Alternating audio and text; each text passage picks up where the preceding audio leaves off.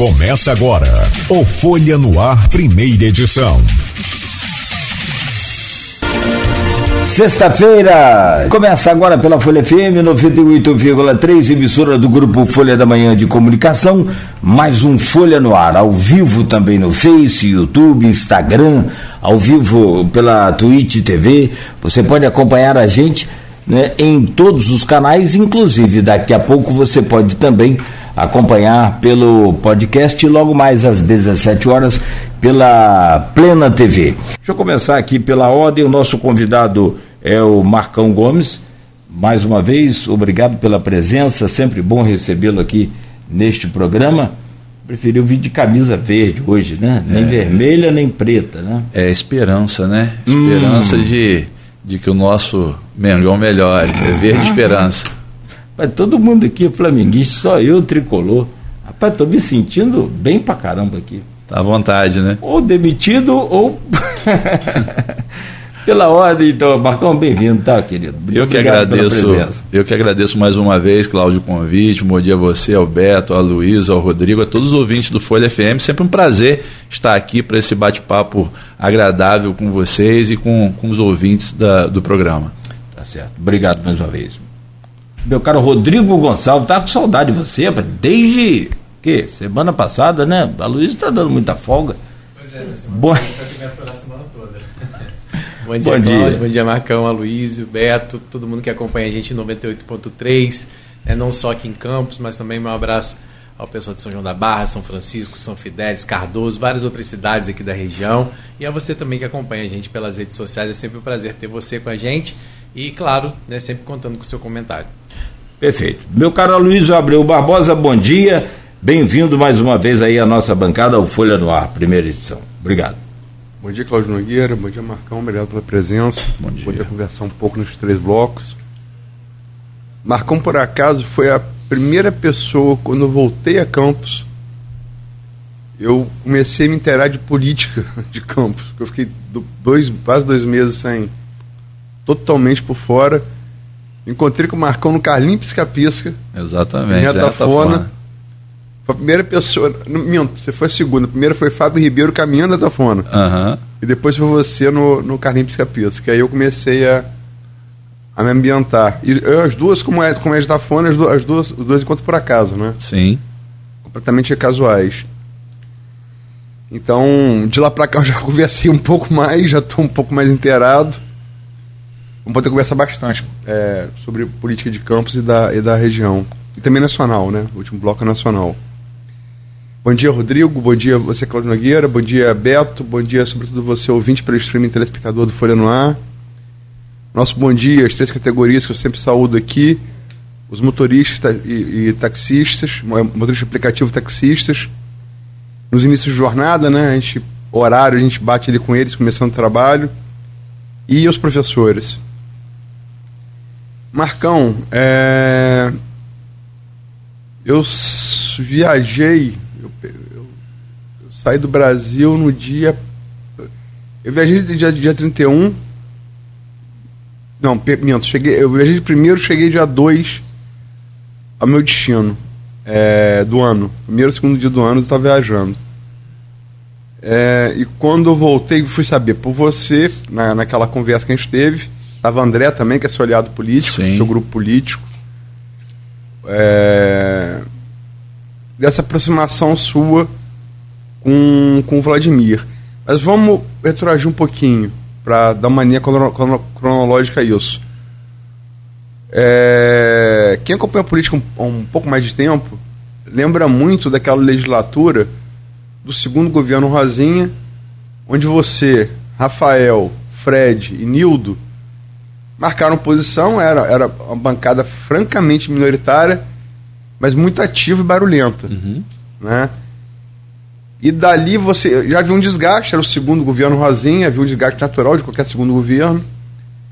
E você, todos vocês quatro ali tiveram uma, uma, uma, uma evidência muito grande. Né? É, você e Rafael eram chamados de Batman Robin na época, porque você é, muito, você é alto, Rafael é menor. Uhum. E depois veio o governo Rafael, ele foi eleito no primeiro turno, uma eleição Não a eleição de Rafael, mas no primeiro turno, uma eleição surpreendente. As condições da eleição foram surpreendentes. Sim. E você se elegeu presidente da Câmara e fez, por unanimidade, Fred seu sucessor. Enfim, é, você, depois que da Câmara voltou para o governo, foi para o governo Rafael, foi secretário, tentou tocar lá o, a reativação do restaurante popular, né, não saiu. Uhum. Foi um dos erros também do governo Rafael ter fechado o restaurante popular. É, enfim, e você muito marcado pela oposição ao, ao, aos garotinhos. E agora você, quer dizer, é, foi PL, é PT, PL e tal, vamos falar sobre isso depois. É, teve, teve, teve, outro partido no meio, não teve? A rede. A rede, exatamente, obrigado. É, e você agora se aproxima do governo. Fala um pouco dessa, dessa trajetória que eu tentei resumir aqui. Não, você resumiu, é, fez um resumo bastante intenso e expressivo dessa trajetória política. Nós começamos, a primeira vez que eu resolvi falar sobre política e me candidatar foi em 2012, né, onde eu vim candidato a vereador. À época, o Rafael também veio candidato a vereador, eu pelo PT e ele pelo PPS. Nós concorremos àquela eleição, tivemos ambos êxito, nos elegemos vereador e como você muito bem sintetizou, a Rosinha vinha de um primeiro mandato para um segundo já com algum desgaste, mas o município naquela época muito bem abastecido financeiramente, com muitas possibilidades de melhoria para o mandato, é aquilo que a gente não vinha é, é, acompanhando que, está, que estava acontecendo naquele momento do segundo mandato da, da Rosinha. Naquele momento, eu, Rafael, Nildo, Fred, nós entendemos que nós tínhamos que montar um bloco de oposição, montamos aquele bloco de oposição por todo esse desgaste que já existia no segundo mandato do governo da Rosinha e alguns atropelos. Você deve se lembrar que a gente pontuava de forma muito efetiva aquela época a questão da educação, que a gente discordava né, de materiais didáticos que eram adquiridos de uma empresa privada Expoente. da Expoente. Isso foi uma bandeira que eu levei ao longo do meu mandato, né, apontando equívocos do governo naquele sentido. É, também da ausência de valorização dos profissionais da educação, sobretudo com o Fundeb bastante reforçado, que a gente também é, tem hoje no município, a gente também tem efetivado e conversado com os profissionais da educação da necessidade de valorização destes profissionais, eram bandeiras que a gente carregava ao longo do nosso mandato, que culminou ao final daquele mandato com a apresentação do Rafael para a população como candidato a prefeito. Eu voltei mais uma vez a me candidatar a vereador Tive a grata surpresa é, de ter sido o vereador mais votado naquela legislatura, né, em 2016, e o Rafael eleito num primeiro turno. Encontramos uma prefeitura muito combalida, com muitas dificuldades, muito maltratada financeiramente, né, com aqueles recursos é, ainda muito difíceis de serem investidos. É, é, nós não tínhamos recursos para investimento, na verdade, tudo que se arrecadava, seja os recursos próprios do município, aquilo que vinha de transferência, os recursos de rocha, mal dava para poder manter as despesas básicas, então o governo teve muita dificuldade. Royalties que chegou, chegou, chegaram a vir a zero, né? teve, teve em momentos no município que o município não recebeu nenhum centavo de royalties de petróleo. PE, né? pede é. participação especial. É, é, é, é recebemos ROS, mas não recebemos participação especial em algum momento. Então encontramos muita dificuldade, ainda também com, com as dívidas deixadas pela venda do, do futuro, né, que é aquela dívida com a Caixa Econômica Federal que perdura até hoje. Então foram momentos muito difíceis, onde a prefeitura praticamente arrecadava o que tinha que ser pago no final do mês e sempre deixando, às vezes, de pagar algum fornecedor, como aconteceu né, ao longo do governo de Rafael, atrasar é, é, trabalhadores no regime de RPA, às vezes atrasar a folha de pagamento dos próprios servidores efetivos. Então foi um, um, um governo de muita dificuldade. Você apontou um equívoco muito importante, que na época também eu apontei ao Rafael, que foi o fechamento do restaurante popular. Na época nós discordamos, mas acabamos sendo é, é, vencidos é, pelo grupo que aconselhava o Rafael algum, algumas políticas para o município. Eu achei que aquele foi um grande equívoco. E depois lutamos pela reabertura do, do restaurante popular e também não conseguimos lograr êxito, porque naquele momento ainda não era prioridade ou existiam outras prioridades para, para a gestão. Fomos fiéis e trabalhamos firmemente para o bem-estar da população ao lado do Rafael até o dia 31 de dezembro de 2020. Apoiamos ele na, na reeleição dele para prefeito, achávamos que ele merecia uma segunda chance num outro momento, que o município pudesse ter mais fôlego financeiro para poder avançar. A população escolheu de forma diferente, né? elegeu no segundo turno o Vladimir que eu acho acabando tendo sido benéfico, sobretudo por quem era o adversário de Vladimir, que eu acho que era um rapaz que não está preparado para assumir nada na política, não tem nenhum, nenhuma condição de assumir, um, uma pessoa que, que trata e não cumpre, que é o Caio Viana. Então achei que acabou sendo benéfica a vitória do Vladimir no segundo turno sobre o Caio Viana. E agora, mais recentemente, eu acabei tendo uma aproximação com o Vladimir como fomos, quando fomos deputados juntos. Acabamos dialogando sobre algumas coisas de interesse, não só de campos, mas interesse da nossa região lá em Brasília. Criamos uma aproximação, apesar de nunca termos dialogado política, a gente criou uma aproximação. Por que, que eu estou fazendo esse, essa, essa introdução para mostrar que assim teve início, né? A minha parceria com o Rafael ela teve início teve meio e teve o fim no dia 31 de dezembro de 2020. Tanto é que eu vim candidato agora nessas eleições a deputado federal, eu não tive nem o voto, nem o apoio do, do Rafael, nem do grupo do Rafael. Então a gente trabalhou com o nosso grupo político. Então toda parceria ela tem início, tem meio, tem fim. A nossa também teve a parceria política, uma pessoa que eu gosto muito, tenho muito apreço, é um amigo, adoro a família dele, os filhos, a mãe, tem um carinho muito especial um pelo outro, mas sempre trabalhamos com grupos políticos independentes. Eu sempre tive o nosso grupo político que trabalhou por tanto é que concorremos um com o outro na primeira eleição ao cargo de, de vereador. E agora, né, nesse pós-período de 2020 para cá, a gente teve a possibilidade de abrir muitos canais em Brasília. Hoje a gente nesse ano que a gente ficou em Brasília, a gente conseguiu muita, muita coisa para a nossa região. Na época da pandemia, conseguimos trazer recursos para a saúde, recursos para assistência social. Inclusive, tem um, um CRAS e um CREAS que o Vladimir está tocando a obra. Em breve, nós vamos entregar para a população. Foi um trabalho do nosso mandato lá em Brasília. E a gente vem enxergando com muito bons olhos a administração do, do Vladimir a articulação política que ele tem. É um, um político muito querido em Brasília, não só pela bancada do Rio de Janeiro, mas também por ministros, por outros atores da política nacional. Ele tem feito uma parceria muito boa e muito intensa com o governador Cláudio Castro, né, que tem ajudado muito o nosso município, não só o nosso município, mas toda a região, e ele tem conseguido avançar. Além de conseguir está com as contas em dia, salário de servidores em dia, dos terceirizados em dia, tem sobrado recurso para investimento. A gente tem visto alguns investimentos na cidade. Na semana passada, eu tive a oportunidade de, de ir é, numa inauguração de uma praça lá no, no Parque Santa Clara, onde era só mato. Hoje em dia a população tem condições de fazer uma caminhada, tem academia, as crianças felizes, a população feliz por estar recebendo né, aquele investimento na sua localidade, algo que nunca tinha sido feito para aquela localidade. Então, tem cuidado né, da cidade, na questão da pavimentação, as praças e jardins estão mais cuidados, regularidade na coleta de lixo. A gente tem visto também um avanço na questão da saúde, humanização dos serviços de saúde, a melhoria lá no HGG, também nos hospitais contratualizados. Então a gente tem acompanhado o governo e visto que o governo tem atendido boa parte dos anseios da sociedade. Tem gargalos? Tem problemas? Tem e sempre terão. Este governo tem, o próximo terá e os vindouros também terão.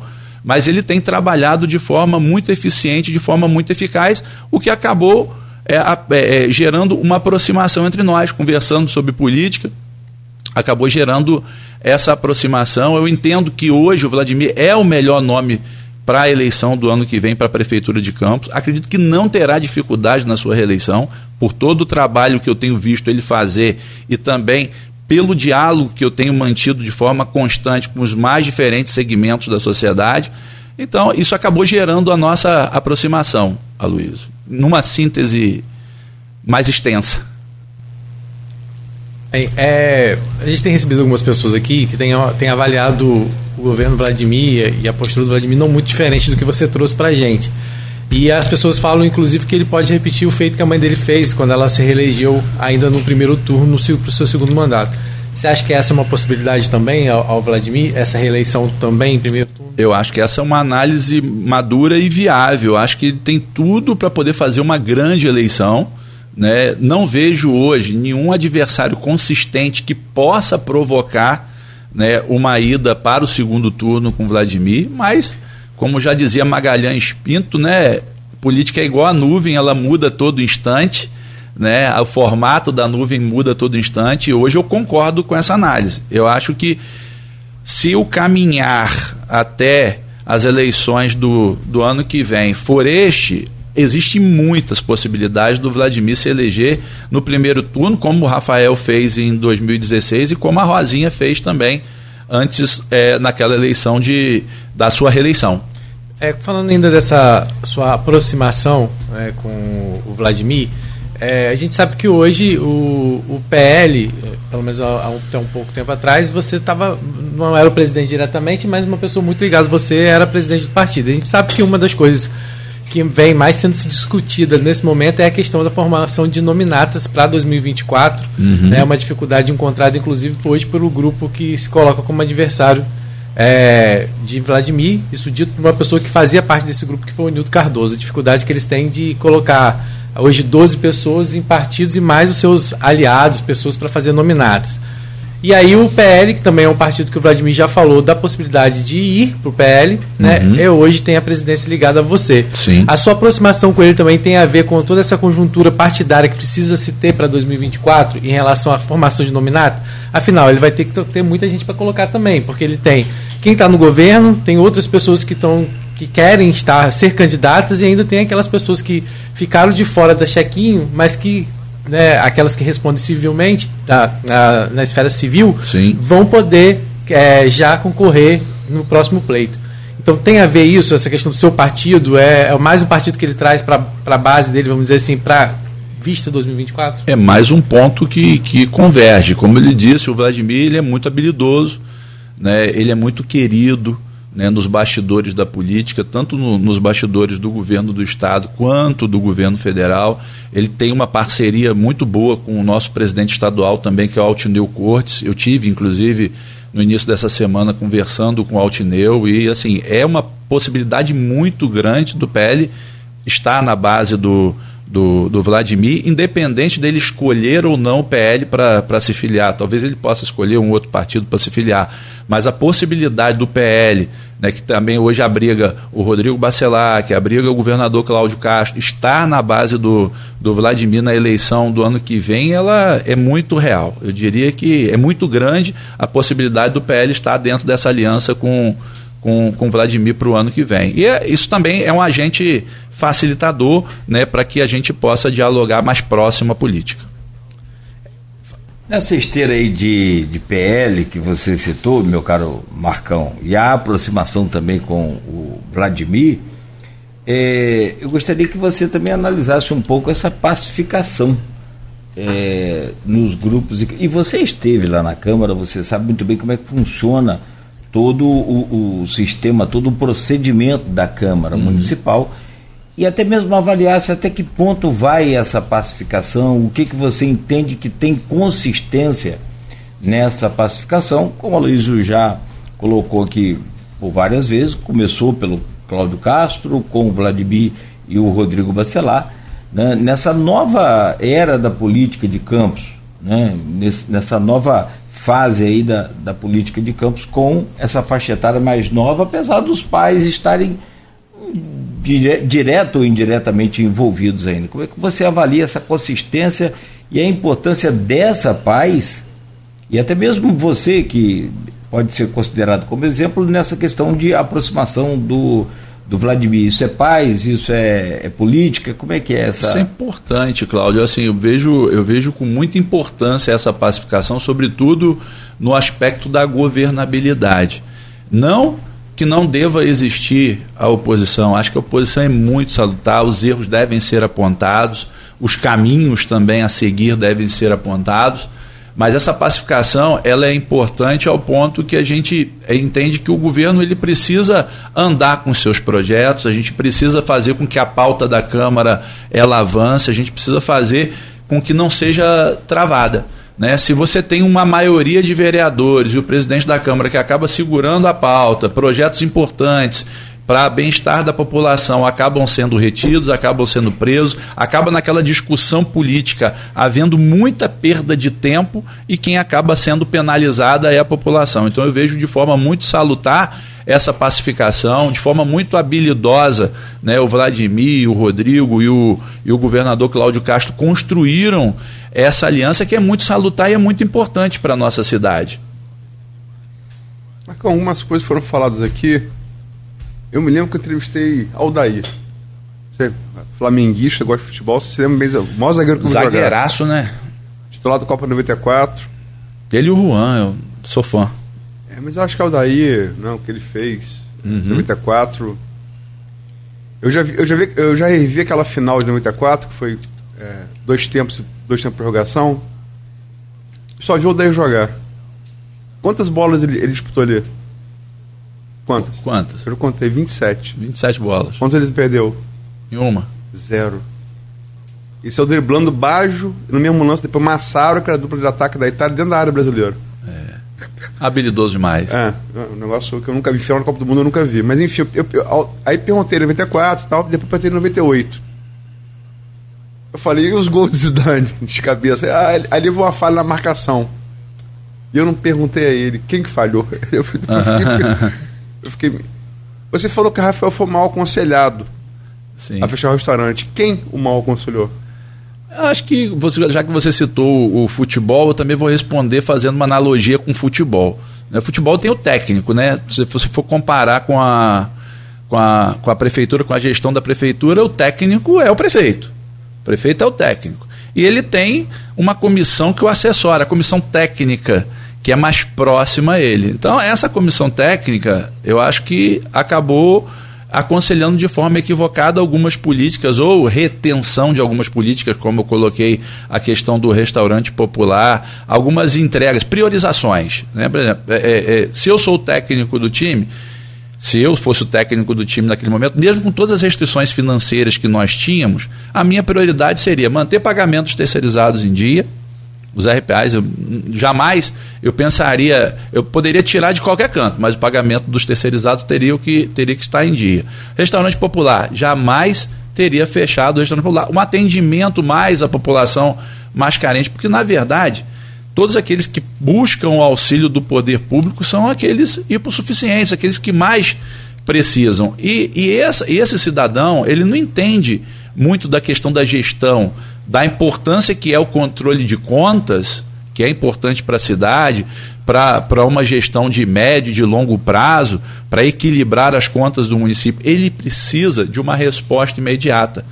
E a barriga não espera. Então, assim, eu jamais teria feito o fechamento do restaurante popular. Se deixar salário de trabalhadores atrasados também, o cara precisa do dinheiro minimamente pessoas que ganhavam 1.200, 1.500 reais, mil reais ele precisava levar o alimento para dentro de casa, pagar a conta de água, pagar a conta de luz, pagar aluguel. Então, assim, foram alguns equívocos que a comissão técnica acaba aconselhando o técnico, como a, a comissão técnica do Flamengo hoje deve aconselhar o Vitor Pereira, ó, tira ali o, o Gabigol e o Arrascaeta e põe o Vidal e o, e o Mateusão. Olha só que mau conselho. Olha o que, que aconteceu. O Fluminense foi lá e virou o jogo para cima do Flamengo. Então, o técnico ele tem que ouvir a comissão técnica, mas ele tem que saber que aquelas aqueles aconselhamentos podem gerar a perda de uma partida, como, como alguns aconselhamentos geraram a perda da, da eleição e a má avaliação do, do governo. PT, rede PL, né? No início PT, é isso, de 2012 a 2015 eu fiquei no PT. Foi, foram três anos. PSDB não? Não, nunca A resposta foi Tucana. É, porque na, na, na verdade, assim, o pessoal fala do PT, o PL, o PL ele, ele. A sua resposta à pergunta anterior foi tucano. Foi tucano, né? Foi em cima do muro. Ah, tá. Não, mas não é. Eu falei, a comissão técnica. Quem era a comissão técnica? As pessoas mais próximas. Se você quiser que eu cite nomes das pessoas mais próximas, eu posso citar nome das pessoas mais próximas. Não tem, não tem dificuldade nenhuma nisso, Desse não. conselho específico, você sabe quem foi? Quem foi? Não, não sei de quem foi o conselho específico, mas foi a, a comissão técnica que estava mais próxima. E duas coisas que você falou, uma coisa com Nogueira eu, perdão, uma coisa com o Rodrigo, uma coisa com o Nogueira. Rodrigo falou, é, fez uma pergunta no paralelo de 2012, onde o Rosinha se elegeu no primeiro turno. É, embora Macou, no PT, tenha feito uma belíssima votação, sobretudo Sim. na pedra. Sim. Mas ela ganhou no primeiro turno. É, e, e, Vladimir, é, há que se lembrar, em 2020, embora tenha tido o segundo turno apertadíssimo, ficou muito próximo de ganhar no primeiro turno. Ele só não fez porque Rodrigo lançou, é, lançou é, é, um terceiro, que não teve no caso de Macou, não teve um terceiro bem votado. Sim. Agora, é, vou pegar carona para fechar esse bloco e passar para o próximo, Nogueira. Eu sei que você, se você escreveu outra pergunta, na coisa do que o Rodrigo falou que estava lá pro terceiro, mas como ele adiantou, eu vou, vou deixar o plano nacional só o terceiro. Ela perguntou sobre o PL, ele tá, vai trazer amanhã uma matéria falando sobre essa coisa de sigla partidária para a eleição no ano que vem. Uhum. Que é sempre um, uma costura difícil, às vezes, é complexa. É, você falou de Altineu, Altineu Cortes, que é qual você é muito ligado. Você, quando foi para a Câmara Federal, foi no mandato de Altineu que você Exato. foi suplente. Uhum. Vocês nunca perderam esse, esse bom alinhamento. Não. E Altineu é, deu um certo apoio, é, deu apoio à candidatura de, de, de Rodrigo Bittencourt a presidente da LERJ. Jair. Perdão, Jair Bittencourt, perdão, obrigado. Jair Bittencourt a, a presidente da LERJ e gerou um racha com Castro. Castro publicamente se queixou e houve ali até dizendo que se o PL não fosse para a mão dele, que ele sairia do PL. A coisa parece ter esfriado um pouco, mas como é que foi essa briga? Na verdade, essa briga se deu porque o PL construiu a maior bancada de deputados estaduais nessa eleição. Foram, são 17 deputados estaduais. Rodrigo Bittencourt é primo de Jair. Não, o, o Jair. É, o Rodrigo Bittencourt ah, é primo, primo de Jair. Jair. Um abraço para eles que estivermos ah, ouvindo. Sim, sim, sim. Então, assim, pela construção é, dessa maior bancada, era natural a ocupação de espaço dentro da Assembleia Legislativa pelo partido.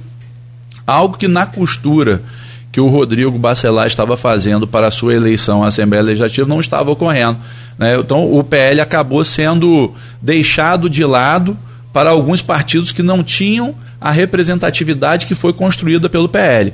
E daí alguns, boa parte da bancada, acabou entendendo que merecia ter uma alternativa para a presidência da Alerj. Então começou, a se costurar a eleição é, do Jair em confronto com, com o Rodrigo Bacelar por causa dessa insatisfação na ocupação de espaços internos legítimos do PL na Assembleia Legislativa pelo fato de ter construído a maior bancada. O, o fato que se deu foi exatamente isso. Os deputados entendiam que eles mereciam ocupar é, comissões de destaque, como a Comissão de Constituição e Justiça e outras comissões de destaque, por ter construído legitimamente nas urnas a maior bancada é, do Estado para a Assembleia Legislativa. E acabou havendo essa discordância e o lançamento dessa, dessa chapa. A, a, ocorreu, de fato, esse, esse estranhamento, mas acredito que, que, passada a eleição, as coisas tendem a se normalizar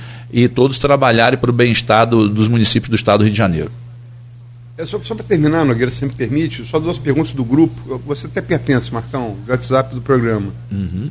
e do blog Opiniões é, relativas ao governo Rafael que a gente vai, a gente vai matar nesse bloco. É, o Rider, que é servidor federal, como você. Sim. Aquele da Caixa Grande amigo, um abraço pro é, Rider. É. Flamenguista inchado também? É, também, rubro-negro. E todo mundo é freguês de Cláudio Nogueira? Muito obrigado pelo E do meu irmão Cristiano. É, Cristiano também, grande E do meu pai que está assistindo de camarote lá de cima. O irmão de Rida, Joãozinho Neto, é grande radialista, foi grande radialista, no Rio. Hoje também flamenguista. Bianca, irmão de Rida, era uma das, das, das flamenguistas mais Ferrenho. É, Ferrenço eu conheço. Acho que eu não conheço o homem tão flamenguista quanto Bianca. Um abraço, Bianca. Um abraço, um beijo. É, Rida pergunta a você aqui. Você foi entusiasta de primeira hora do governo Rafael, assim como muito de nós. Tá colocando, Sim. né? Aqui atribui o fato mesmo não ter correspondido às expectativas. E a Silvana Venâncio, jornalista, outra flamenguista, é, é. pau pau com Bianca. É.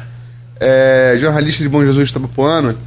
O senhor tinha uma antiga aliança com o ex-prefeito Rafael Diniz está se aproximando do governo Vladimir Garotinho. O senhor vê semelhança nos dois governos? São duas perguntas para terminar o bloco. Sim, a, a, gente acabou falando um pouquinho no início, né, falando especificamente para o Rieder, assim, as dificuldades, né, as dificuldades financeiras que o, que o Rafael teve durante a sua gestão foram muito acentuadas. Apesar de eu ter apontado aqui alguns equívocos, existiram outros equívocos, mas as dificuldades financeiras, o município arrecadava ali de recursos próprios, junto com transferências governamentais, algo aí em torno de 1 bilhão e 200 milhões de reais, que mal dava para pagar a folha de pagamento, que era de 1 bilhão e 100.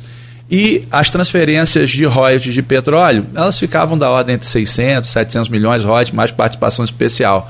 E a gente tinha de custeio quase 800 milhões. Então, assim, era muito difícil, é muito difícil você governar uma cidade do tamanho de Campos, com mais de 4 mil quilômetros quadrados de extensão, com as demandas que a sociedade tem, você tendo uma despesa bem maior do que do que a tua receita, né? Então, assim, essa dificuldade financeira foi uma, uma dificuldade muito acentuada que com certeza dificultou a entrega. Hoje, o, o Vladimir ele consegue ter uma folga financeira para poder trabalhar com investimentos. O Estado vive outro momento. O Estado vive outro momento, o governo do Estado ajuda muito, mas também, é, aí eu tenho que pontuar uma habilidade específica do Vladimir, que é a relação com o governo federal e a relação com o governo estadual. E a abortificação Algo... também com o Tribunal de Contas do Estado é outra coisa que pesa muito. Ele conseguiu acordos no Tribunal de Contas do Estado que a gestão anterior não conseguiu, até por não Exato. ter garantias para dar, talvez.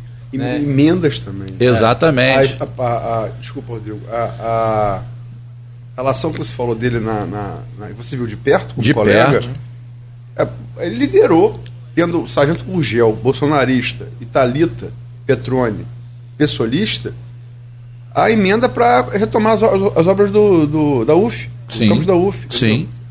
E é, não só a irmã dele que estava lá há muito tempo, Carlos Portinho ajudou muito também. Exatamente. Então, essa habilidade né, política do Vladimir, é, dialogando na esfera federal, dialogando também junto ao governo e ajuda muito acentuada do, do Cláudio Castro, não só para Campos, mas para toda a região, tem feito a diferença em favor da, da gestão dele. Apesar de ter tido todos os equívocos que a gente já falou aqui é, do governo Rafael em apontar né, é, algumas prioridades para o seu governo, ele teve muita dificuldade financeira de fato, isso não há de, de se negar, né, isso é, é, é, é salta aos olhos. Eu acho que esse foi o motivo, o principal motivo por não ter entregue à população aquilo que ela esperava. Ela depositou muita esperança, né, uma eleição efetivada no primeiro turno, e a população ela não compreende muito essa, como eu disse, a maior parte da população ela não compreende muito essa relação é, é, com as contas públicas. Ela quer a resposta é, efetiva, eficaz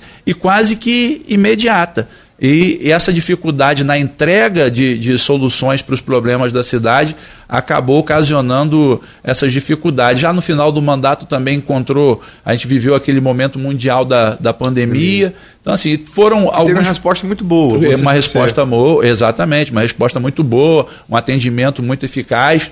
Rápido. Rápido. Então, assim, é, mas a, o principal motivo foi esse. Você ter uma despesa como qualquer dona de casa, como qualquer trabalhador, qualquer chefe de família tem. Quando você recebe o seu salário e quando você chega no final do mês, você vê que as suas despesas estão ultrapassando o que você tem de receita, aquilo que entrou, você vai ter que fazer escolhas. Às vezes não são feitas as melhores escolhas, mas escolhas têm que ser feitas e isso acabou atrapalhando muito a gestão. Só, é, antes que o Rodrigo fechar o bloco, mas só eu fiz pergunta de Silvano você acho que Semelhança nos dois governos. É, exato. A, a, semelhança, semelhança entre o governo do, do, do Rafael e o governo do Vladimir é o compromisso com as contas.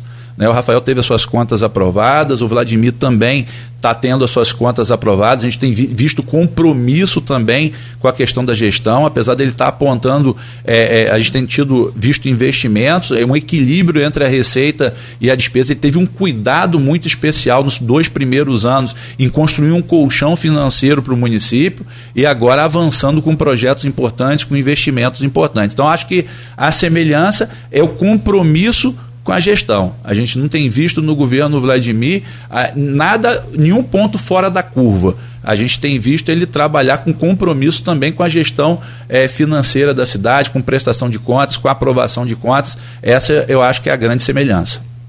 É só para seguir no que você estava falando, uma coisa que se falava muito em relação a, ao governo Rafael era a equipe dele, a inexperiência ou uma equipe muito técnica, inexperiência política, vamos dizer assim, né? que eram pessoas muito capacitadas, mas às vezes politicamente não tinha essa articulação. Então, às vezes acreditar é, ao governo, tem, como você falou, acreditar ao governo, não ao Rafael, mas ao governo Rafael essa impossibilidade, vamos dizer assim, ou incapacidade, vamos colocar dessa forma, não, talvez é em relação a articular né, de buscar recurso, de, de ter boa entrada política.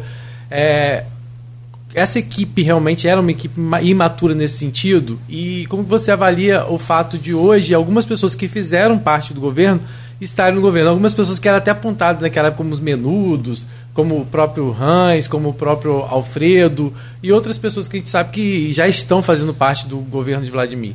Então, assim, acho que eu vejo isso como. Posso complementar? Pode, lógico mas tem minuto também tocando no grupo de Bacelar, então... É, sim. É, é. é assim, eu, eu, vejo, eu vejo isso, a ocupação de espaços políticos é, de uma forma muito natural. É como é, a gente não está atribuindo nenhuma responsabilidade ao Rafael, a gente está elencando as dificuldades que o governo dele teve. Mas ao mesmo tempo, a gente não pode esquecer que o técnico, fazendo mais uma vez analogia com o futebol, o técnico é que escala o time, é que põe o, o time em campo. Como você falou, se ele está enxergando ali que tem algumas pessoas que, que são inexperientes politicamente, que não estão dando resultados essas pessoas precisavam ser substituídas no tabuleiro ou serem menos ouvidas no que diz respeito à tomada de decisões, também não tirando a responsabilidade do gestor, que é o técnico, quem está com a caneta na mão, quem tem que fazer a coisa funcionar, quem tem que fazer o time jogar, tem que fazer a cidade andar. Né? Muitas pessoas tinham capacidade técnica e capacidade política para para poder entregar. Estão trabalhando nos mais diversos segmentos, não só em Campos, mas no governo do estado, até em outras cidades, em uhum. outros municípios. É, mas é, se o ponta direita não está bem, eu tenho que mexer no, no jogo. Se o jogador chega para mim e fala assim, olha, vamos entrar aqui pelo meio aqui, eu tenho que estar tá ouvindo, né? A gente tem, assim, o técnico do time ele tem que estar tá ouvindo e estar tá atendendo as melhores estra estratégias para poder você, no final é, das contas, você vencer a partida, você ganhar o jogo. O que, que é ganhar o jogo? No, numa gestão municipal. Ganhar o jogo numa gestão municipal é fazer as entregas que a população espera de você. Se você está ouvindo, olha, está errado aqui, está errado ali, não está funcionando aqui, está certo só para aquela comissão técnica, está parecendo o Flamengo de hoje. O técnico vai para se justificar pós-jogo, falou que estamos no caminho certo. Como estamos no caminho certo? Né? Então não dá. Então, é, fazendo uma analogia com futebol, é exatamente deixa isso. Deixa assim, deixa ele lá. Não está no caminho certo. deixa eu só. É... É isso que o Marcão está falando, é, é, a gente tem que passar, a gente tem que retomar os assuntos que estão pautados. Mas é. Eu fiz analogia de futebol, uhum. mas você qual daí, aí, todo, aí a gente entrou nessa analogia.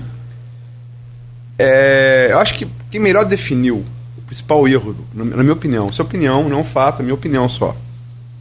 Nesse programa aqui, tinha um ano e meio de governo, Dom Fernando Rifan falou, problema do governo Rafael, comunicação. Aí eu perguntei a ele, a parte de comunicação? Não, comunicação. É não comunicar a população que o elegeu, uma votação consagradora, palavra do Rifan, uhum. o que está fazendo e por quê. Né? É... E a imagem, a analogia para o futebol que me fica, esse encarceramento de Rafael no, no, no, no SESEC, né? É, e que perdura, porque ele, é, Rafael, ele, ele não, publicamente, ele, ele, tem, ele tem limitado muito a sua, a sua, a sua, as suas posturas, né, as suas declarações, suas análises, suas aparições.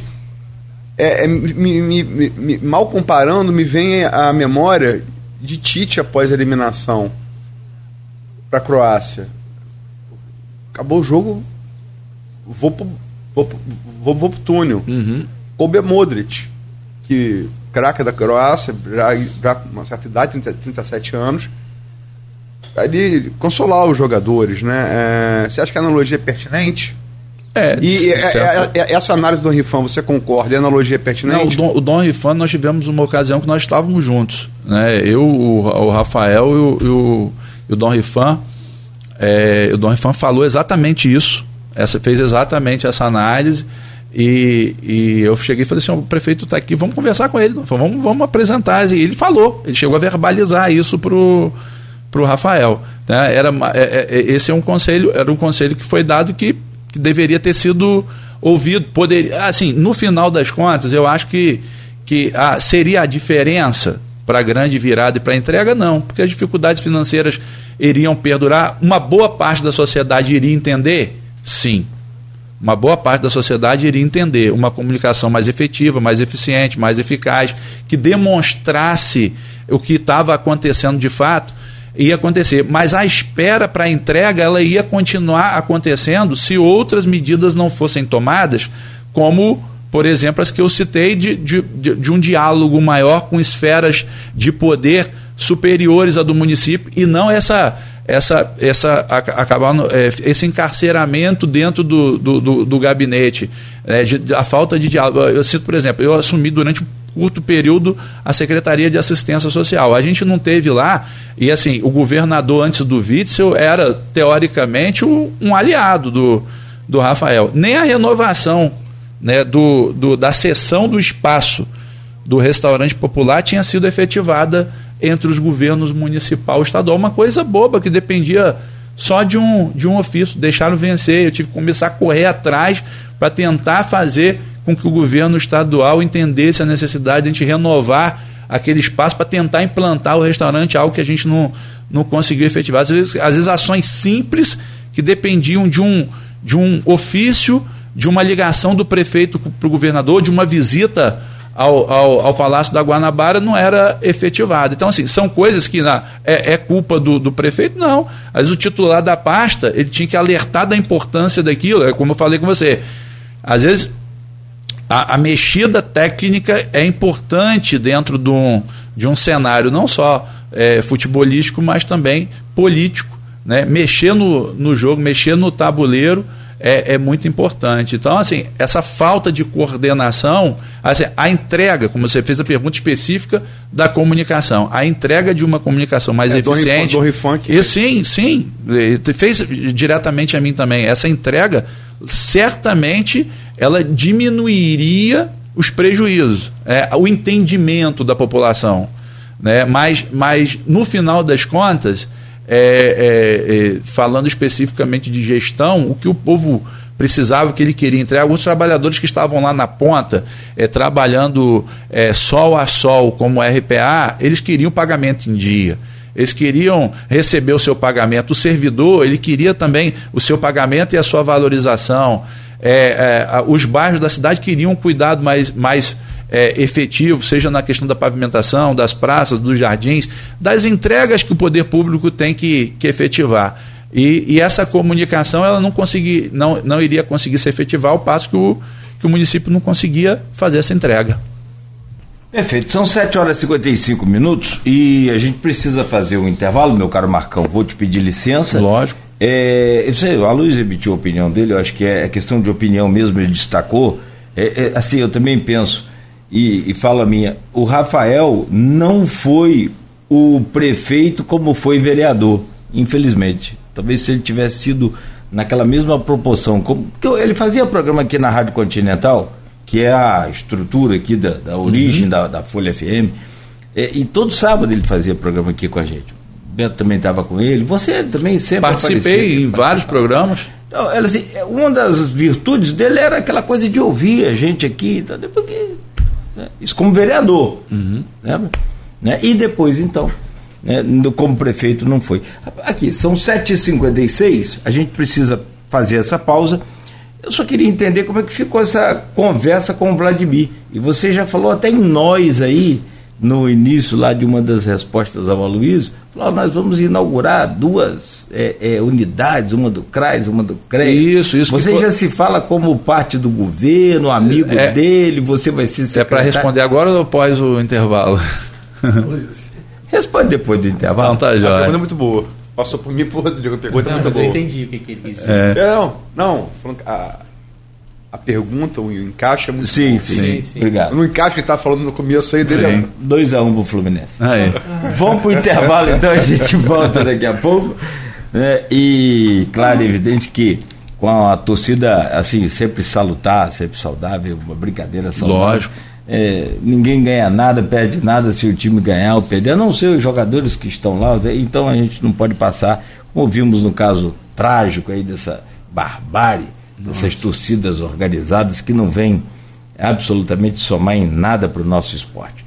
Fica assim, as brincadeiras ficam e, claro, evidente, mas passam e a, a amizade fica. Posso só a gente não fez nenhum comentário do, do streaming. Posso só. Tem vários, sim, por favor. Tem vários aqui falar do Maurício, para fechar, Maurício Batista, é o sócio 001 aqui, o primeiro.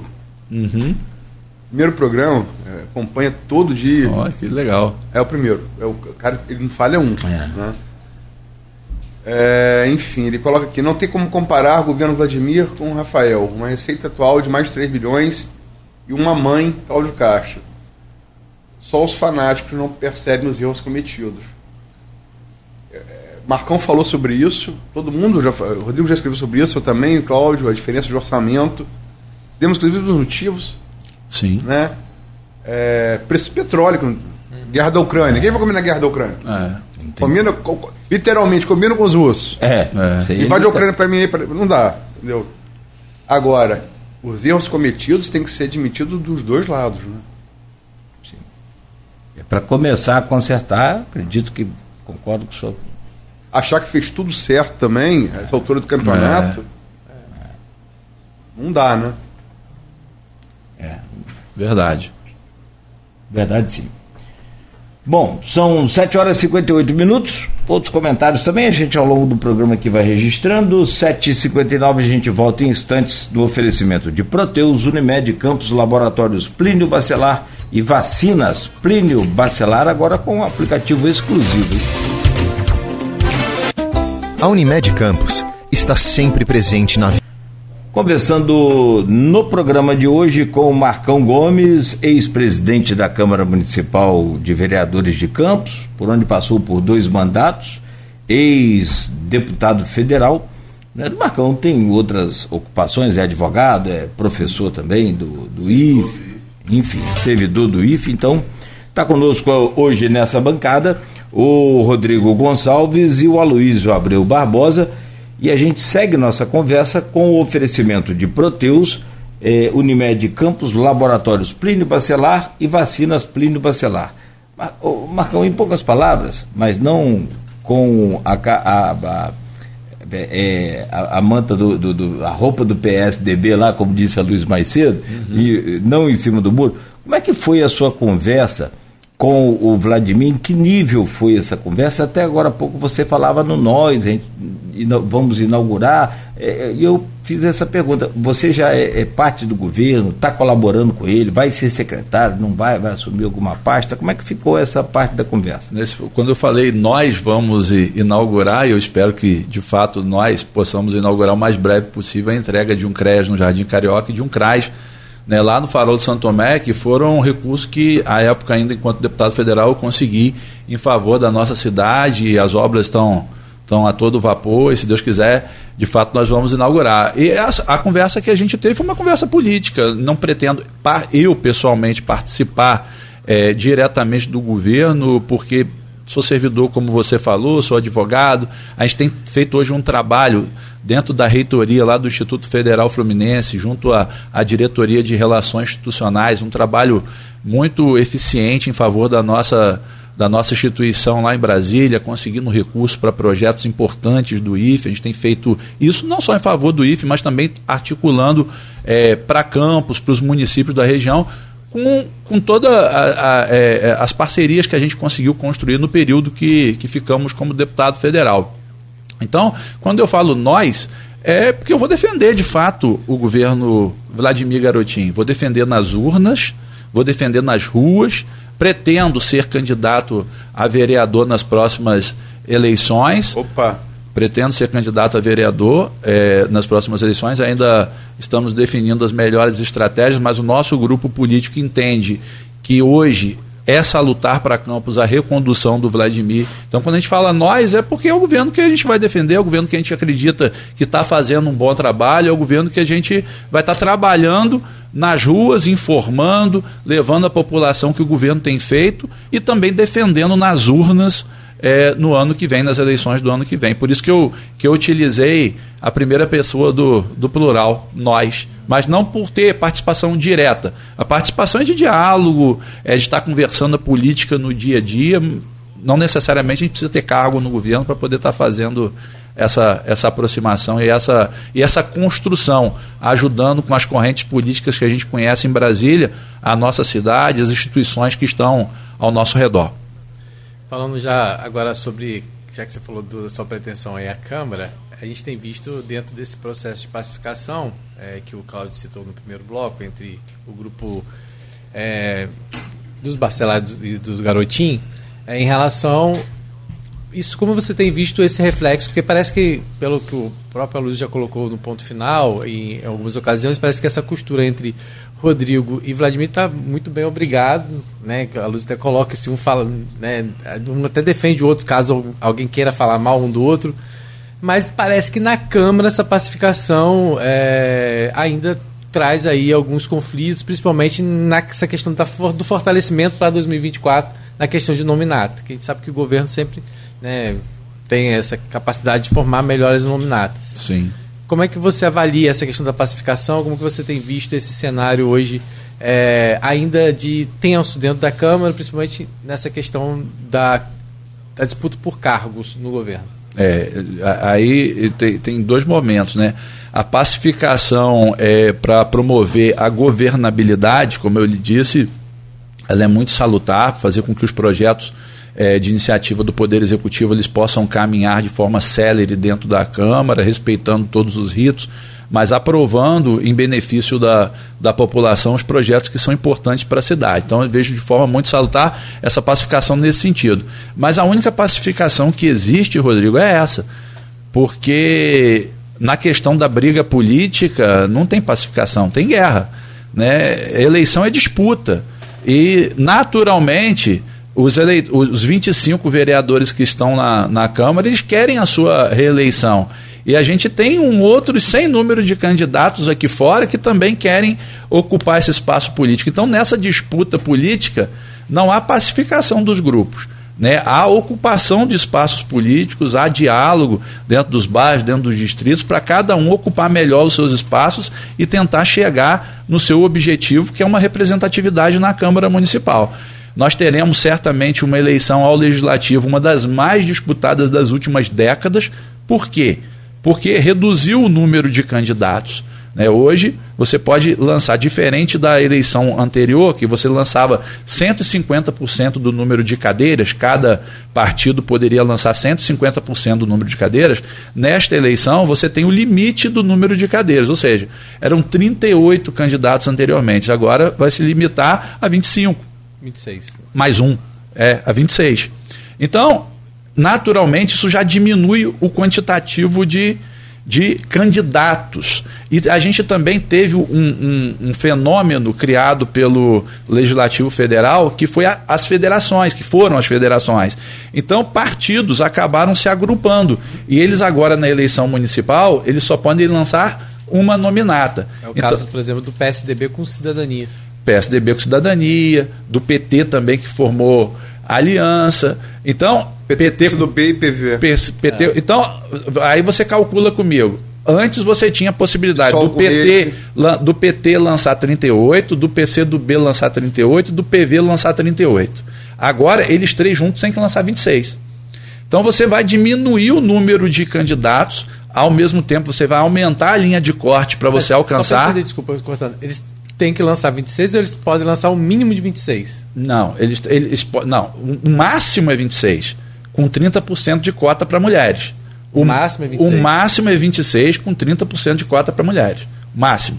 Pode máximo, ser menos. Pode ele ser pode, menos. pode ser menos, ele pode concorrer com quantos quiser, pode concorrer com um só. Se o cara tiver legenda para ele se fazer sozinho, ele pode concorrer Entendi. O sozinho. É o máximo são 26. Então, quando você diminui o número de, de candidatos, quando você tem partidos se federando, criando federações, você vai ter uma linha de corte bem maior. É muito provável que na próxima eleição a gente não veja mais é, é, vereadores sendo eleitos com mil, mil e poucos votos. A, a linha de corte vai aumentar substancialmente.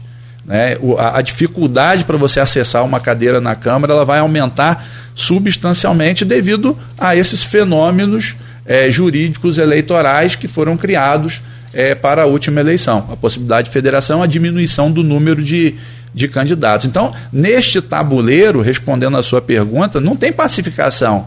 É, tem guerra para ocupação de espaço político, tem disputa.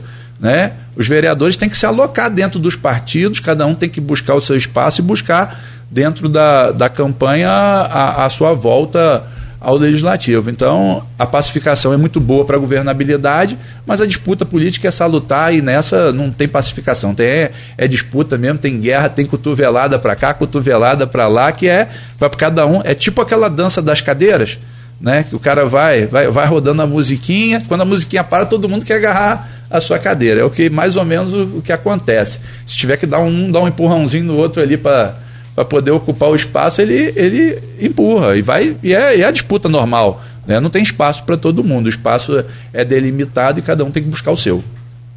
Marcão, eu, eu quero entrar na Câmara, que o Rodrigo entrou, mas é. Senão a gente perde a interatividade aqui. É, Marquinhos Barcelos, nosso amigo comum. Sim, Marquinhos, tá, um abraço para Marquinhos, gente boa. Odontólogo, e estava no grupo inicial de Renatinho, que você, vocês dois estavam no mesmo grupo, né? Sim.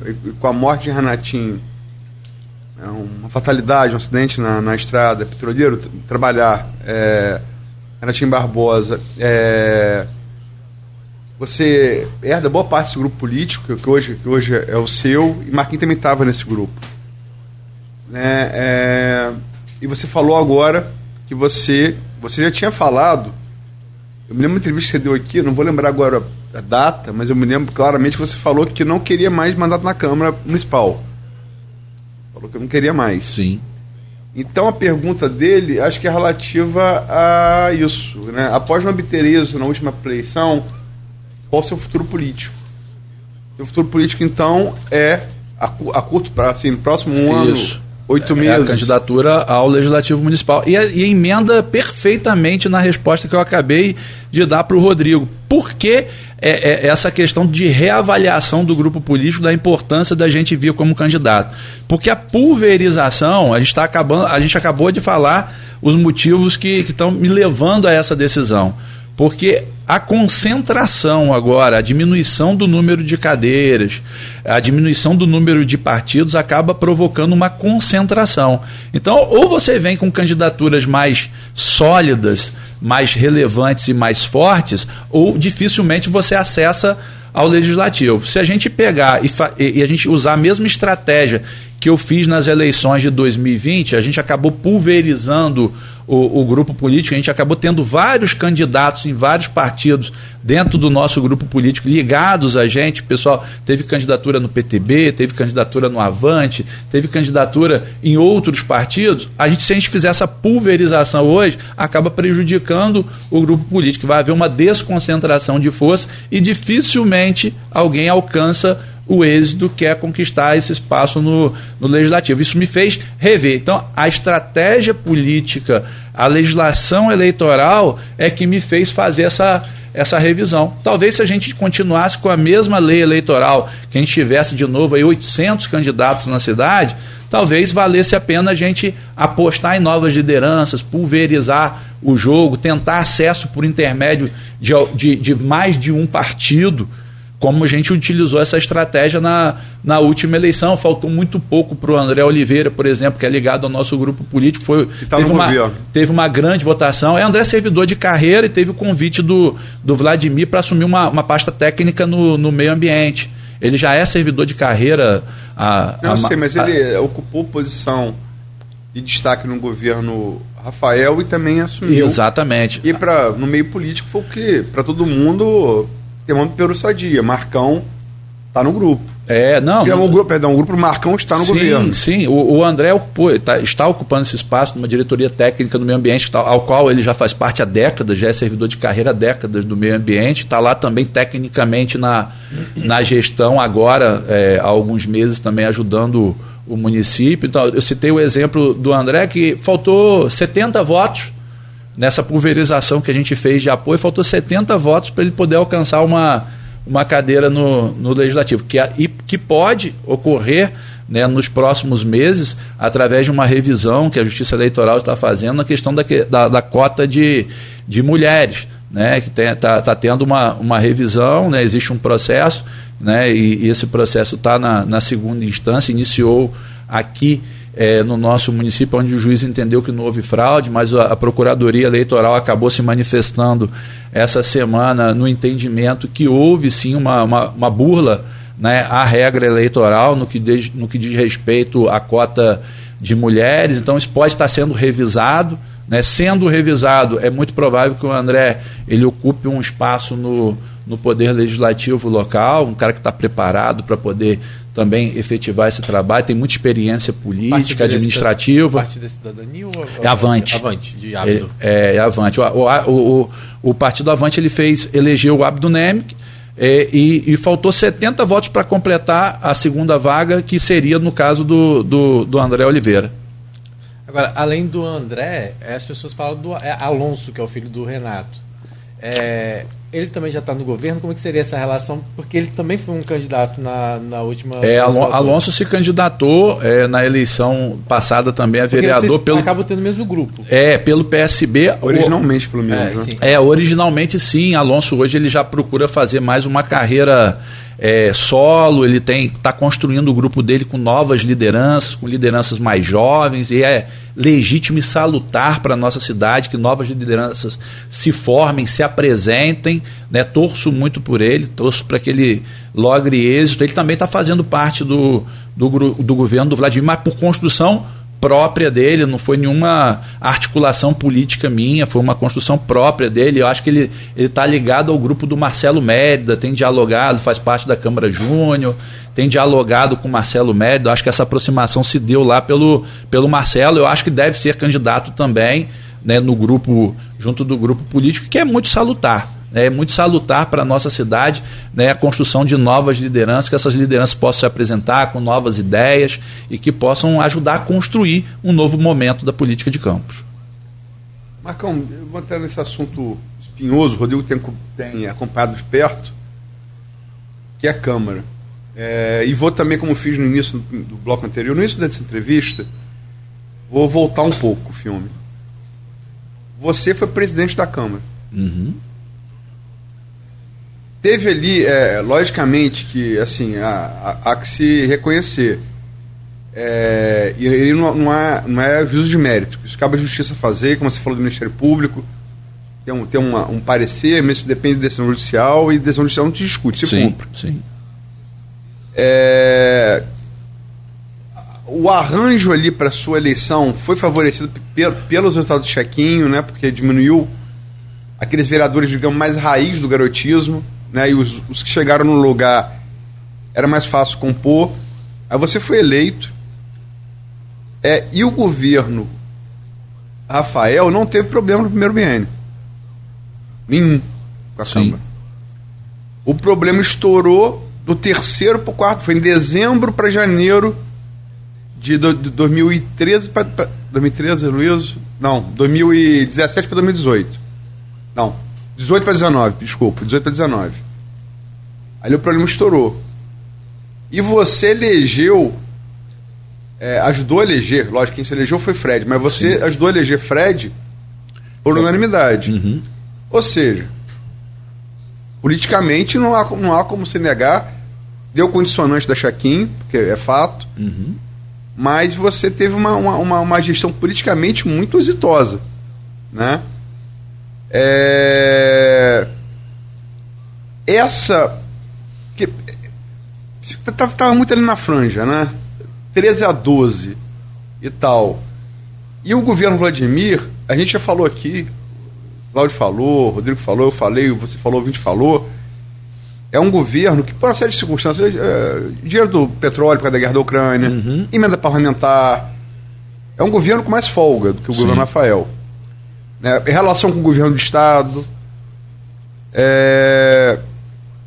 Mas o governo Vladimir, embora mais exitoso em termos administrativos, estourou muito antes a corda política. Com Rafael foi terceiro para o quarto ano, Vladimir foi, foram cinco meses. Uhum. Como é que você avalia a condução política do governo Vladimir, especificamente na Câmara, redundando na eleição de Marquinhos Bacelar a presidente? Assim, a, a, minha avaliação é que tem um ponto é, de diferença é, fundamental que é a força política construída pelo Rodrigo Bacelar é, no governo do estado do Rio de Janeiro. Né? O, o, o Rafael, a gente não tinha, é, por mais que, que se fizesse oposição, que o Vladimir fizesse oposição ao governo Rafael, que o Garotinho fizesse oposição, que todo o grupo dos garotinhos fizesse oposição, a gente não tinha é, uma oposição tão forte, tão substancial, como a que Rodrigo construiu agora contra o Vladimir no, no, no primeiro momento do, do governo Vladimir. O, Rodrigo com muita força, com muita musculatura. Não tinha o Segov por trás. É, não, não, não, não existia essa musculatura né, que o Rodrigo Bacelar construiu né, por, por seus méritos, por sua competência durante o seu primeiro mandato, que deu sustentabilidade a boa parte dos vereadores, sustentabilidade política a boa parte dos vereadores na Câmara Municipal. Eu não tenho medo nenhum em te falar que eu acredito que se não fosse essa sustentabilidade, o Vladimir teria ampla maioria no legislativo desde o primeiro momento até até hoje. Como teve no início, né? Como teve no início, mas a maioria seria de forma. Se, se não tem essa, essa musculatura forte do Rodrigo dando sustentabilidade política para estes vereadores que acabaram por se rebelar neste primeiro momento contra Vladimir, esquece. Vladimir estaria surfando, porque o governo tem feito a sua parte, tem feito um bom trabalho. Se você for procurar e andar nos diversos segmentos da, da, da nossa cidade, você vai ouvir isso. A sensação e a avaliação da população é uma avaliação positiva, que teve uma resposta eficiente e eficaz nas urnas com a eleição do Bruno Dauaire. Você vê a votação que o Bruno Dauaire teve e a votação que o Rodrigo Bacelar teve na nossa cidade. Em Campos o Bruno ficou na frente. Não, mas foi muito na frente. Não foi na frente. Foi muito na frente. 47 mil de Bruninho contra 22 de, de, de... Exatamente. Rodrigo. Uma então, coisa, então, se estiver errado na do Rodrigo, é, me quase. perdoe, mas então, do Bruninho é 47 então, mil. Mesmo que bateu com... o recorde, desculpa, do Wilson Cabral, que tinha sido. Exatamente. Isso lá para o meado governo Mocaibe. Governo Mocaibe. E aí você vê, vê isso acontecer mesmo com uma minoria na Câmara de Vereadores. Você vê a resposta que a população. Minoria. Sim, mas, mas assim, mas é uma minoria. Sim. Né? Então, assim, essa musculatura, ela não se representa, ela não foi, ela não teve uma, uma, uma resposta, a mesma resposta quando foi ao encontro da população. A população deu um sinal muito claro e o governador entendeu esse sinal claro. Tanto é que ele trabalha pela paz, ele trabalha pela harmonia, porque ele viu que o Vladimir cumpriu os acordos políticos, que o Vladimir deu a resposta política para ele também nas urnas. Né? O, a, a, e, essa, essa resposta que foi dada pela população das urnas, da avaliação do governo, ela foi muito uma sinalização muito forte. Então, eu, eu acredito que não, não, não há equívoco em afirmar que, salvo essa musculatura e essa sustentabilidade política que o Rodrigo vem dando a alguns vereadores, o Vladimir teria uma maioria muito calma, muito tranquila, talvez pudesse ser assim facilitado também os trabalhos do Fábio. Houve alguns equívocos, talvez, eu não, não acompanhei de forma direta a eleição, a forma que ele conduziu a sua possibilidade de reeleição à presidência da Câmara. Política é acordo, é construção, né? Política é dia a dia, né? Cada um tem um jeito, tem uma habilidade para poder conduzir essas conversas políticas com seus pares. Na época eu não tive dificuldade, o Fred Machado é uma pessoa muito dócil, uma escolha que, que foi feita dentro do grupo para ser conduzido à presidência da Câmara. O Fred um gentleman, um cara, cara muito dócil, muito fácil de lidar, mas também facilitado por, pelo diálogo que a gente tinha até com a bancada de oposição na Câmara. Eu sempre dialoguei, sempre dei os espaços dentro do legislativo para serem ocupados pela oposição, né, oposição que era, que era muito firme, ligada ao grupo do, dos garotinhos, e a gente sempre teve essa, essa tranquilidade de, de dar os espaços políticos, de dar a tribuna, de fazer andar os projetos olha, o espaço vai ser dado, aqui é uma casa legislativa, aqui é o parlar, é o parlamento. Então a oposição ela tem direito de falar, ela tem direito de se manifestar, os seus projetos devem andar e a gente conduzia, mesmo se fazendo parte do governo, de forma muito equilibrada, de forma a respeitar o direito de todos. Isso foi um facilitador na hora da, da recondução e da, de uma nova votação. Não estou dizendo que o, que o Fábio não fazia isso, até, tô, tô, tô, até afirmando que ele teve uma dificuldade muito maior do que a que eu tive em relação ao fato de ter uma oposição muito forte, muito substanciada pelo apoiamento do Rodrigo a essa, a essa oposição. Não, perfeito. É, Rodrigo é um peso enorme na balança que desequilibra. Colocado por Nildo aqui, inclusive, no programa, lembra? O Nildo falou sim, sobre isso. Sim, sim, sim. Não, mas é perfeito. E Segov em qualquer governo é uma, é uma, é uma pasta muito importante, talvez a mais importante. Mas, Marcão, é, você está com Altinil, quer dizer, tem essa coisa do PL aí, quer dizer, uhum. você, você acompanha o Cláudio Castro, você acompanha, vamos falar isso em termos nacionais no próximo bloco, uhum. de Rodrigo, Socorro, perdão, Socorro Regionário, Altinil, está é, tá muito ligado a ele, o governador Cláudio Castro. Cláudio Castro foi eleito é, na chapa de Witzel, mas é a chapa majoritária. Uhum. Né? Então ele não pode disputar a reeleição na próxima. Sim. Né? É... É, é se, se, tem um ano, um ano e. e, e, e sete meses? Sete meses e, e, 20 dias para. Dez. Para eleição, você tem três anos, oito meses e 20 dias para governador. Então, tudo pode acontecer, como diria Marco Marcial, inclusive nada. Uhum. Né? É... Mas se você olhar agora, agora, né? E Magalhães Pinto, você olha Sim. agora, não quer dizer nada depois. É verdade. O formato muda. Muda. Muda em horas, que dirá em três anos e oito meses. É. Mas você, assim, parece. Você tem um candidato natural que já tentou, que é Eduardo Paes. Sim experiências exitosas como, como, como administrador, tentou, foi atropelado pelo mesmo fenômeno que você foi, fenômeno Bolsonaro. Uhum. Você não foi deputado federal, não por suplência, mas de mandato conquistado porque. Bolsonaro atropelou. É, atropelou. É só isso. Você ficou ali na, foi na, na beirada. Isso aí. E Eduardo Paz também foi. É, é um cara com experiência administrativa e tal. É, e você tem surgido é, o buzunzum né, da, da, dos bastidores, é que Rodrigo passou a ser um player também. Porque é, Segov, é, é, e assim, Eduardo Paz, a construção vem dos anos 90. Ele começou como subprefeito de César Maia nos anos 90 do, do século passado. Quanto tempo tem isso? Uhum. E vem crescendo. Sim. Rodrigo é o segundo mandato de, de, de deputado né, e chega a Lerge, o que é um feito. É um feito. Né? É... E pelo fato de Rodrigo não. não é, perdão, de Cláudio Castro não poder, Rodrigo vem sendo especulado nos bastidores. Não eu falo daqui em preço de campo, não. Rodrigo está em outro patamar hoje. Uhum. É lá no Rio como player. Comparado por alguns a do outro país. Não é segredo, o próprio já, já, já falou aqui que a ambição dele inicial era conselheiro do TCE. Mas você acha que o sarrafo dele subiu? Como é que você enxerga?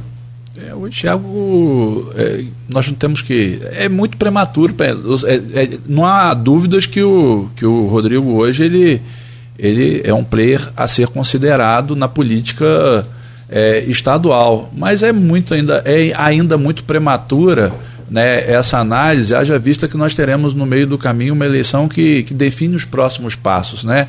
A ocupação de espaço nos governos municipais, ela define, é, ela acaba por apontar caminhos também para a eleição posterior.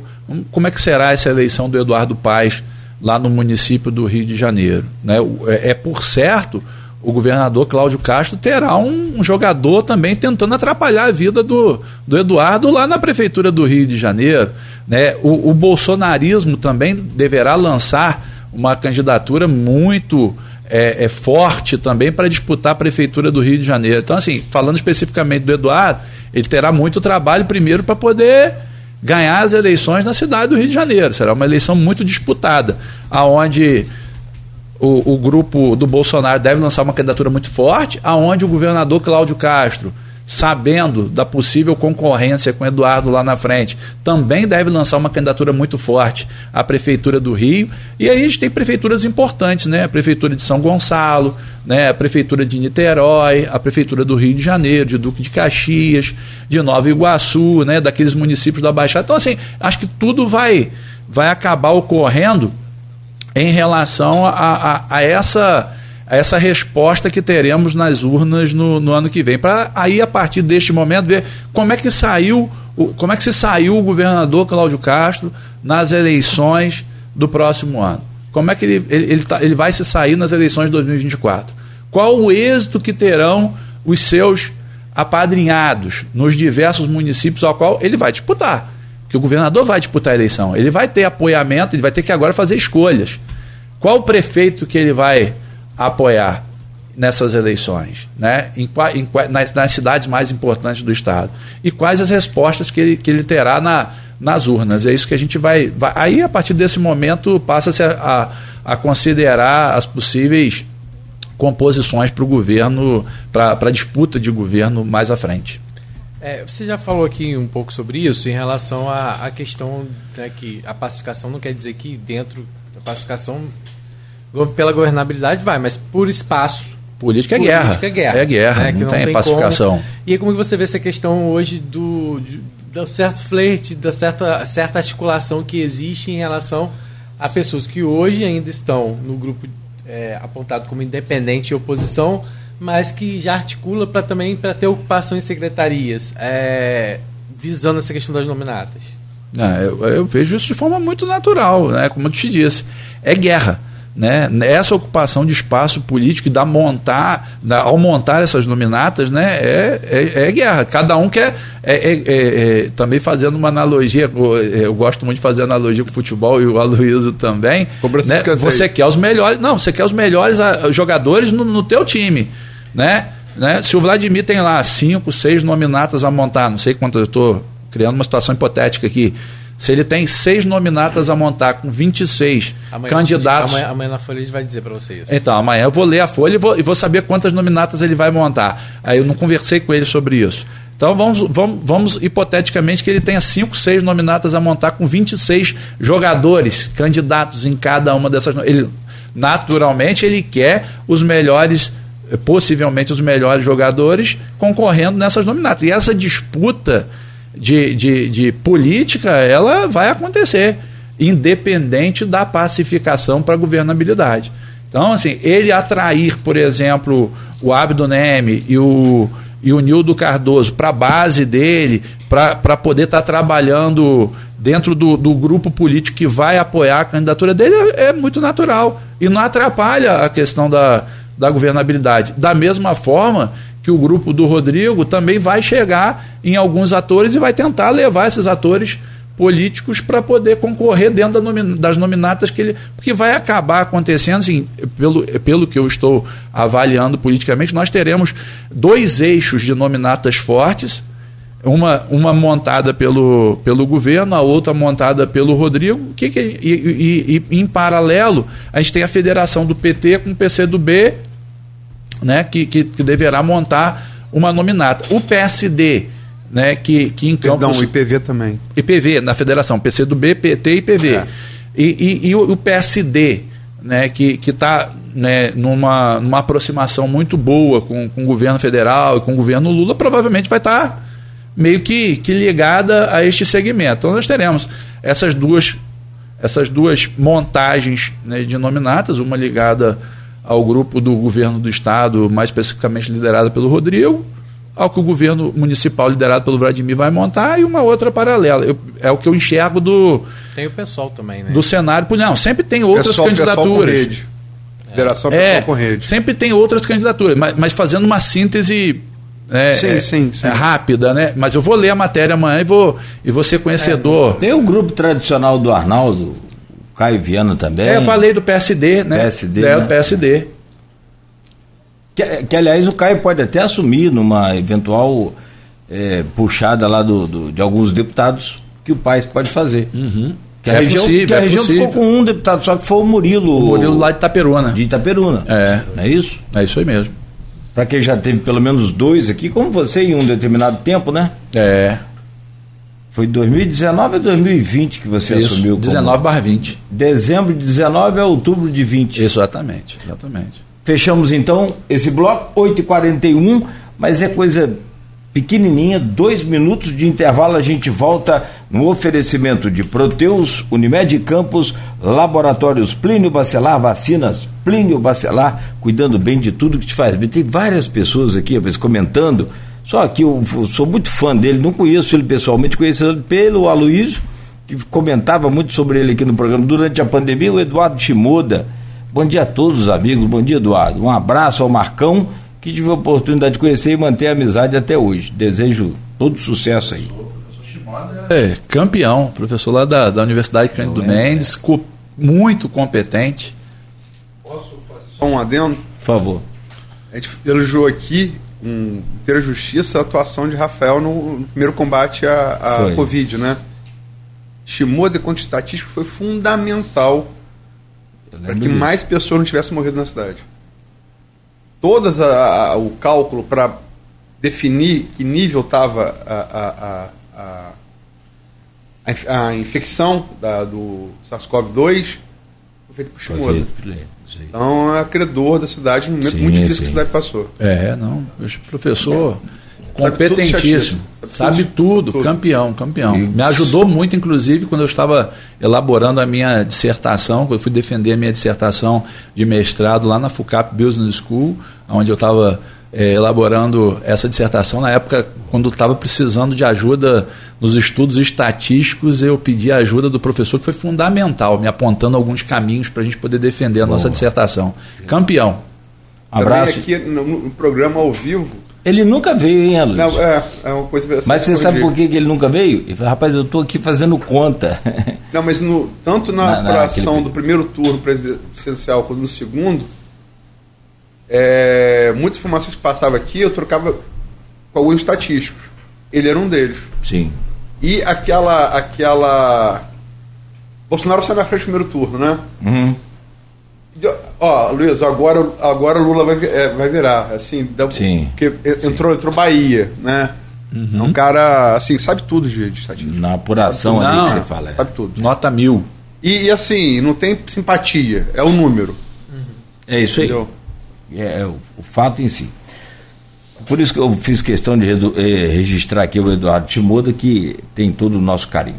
São 8 horas e por tudo, mas principalmente pelo fato da pandemia lá, onde a Luiz registrou bem aí, os cálculos todos né, precisos para que fossem feitas as ações exatas, corretas.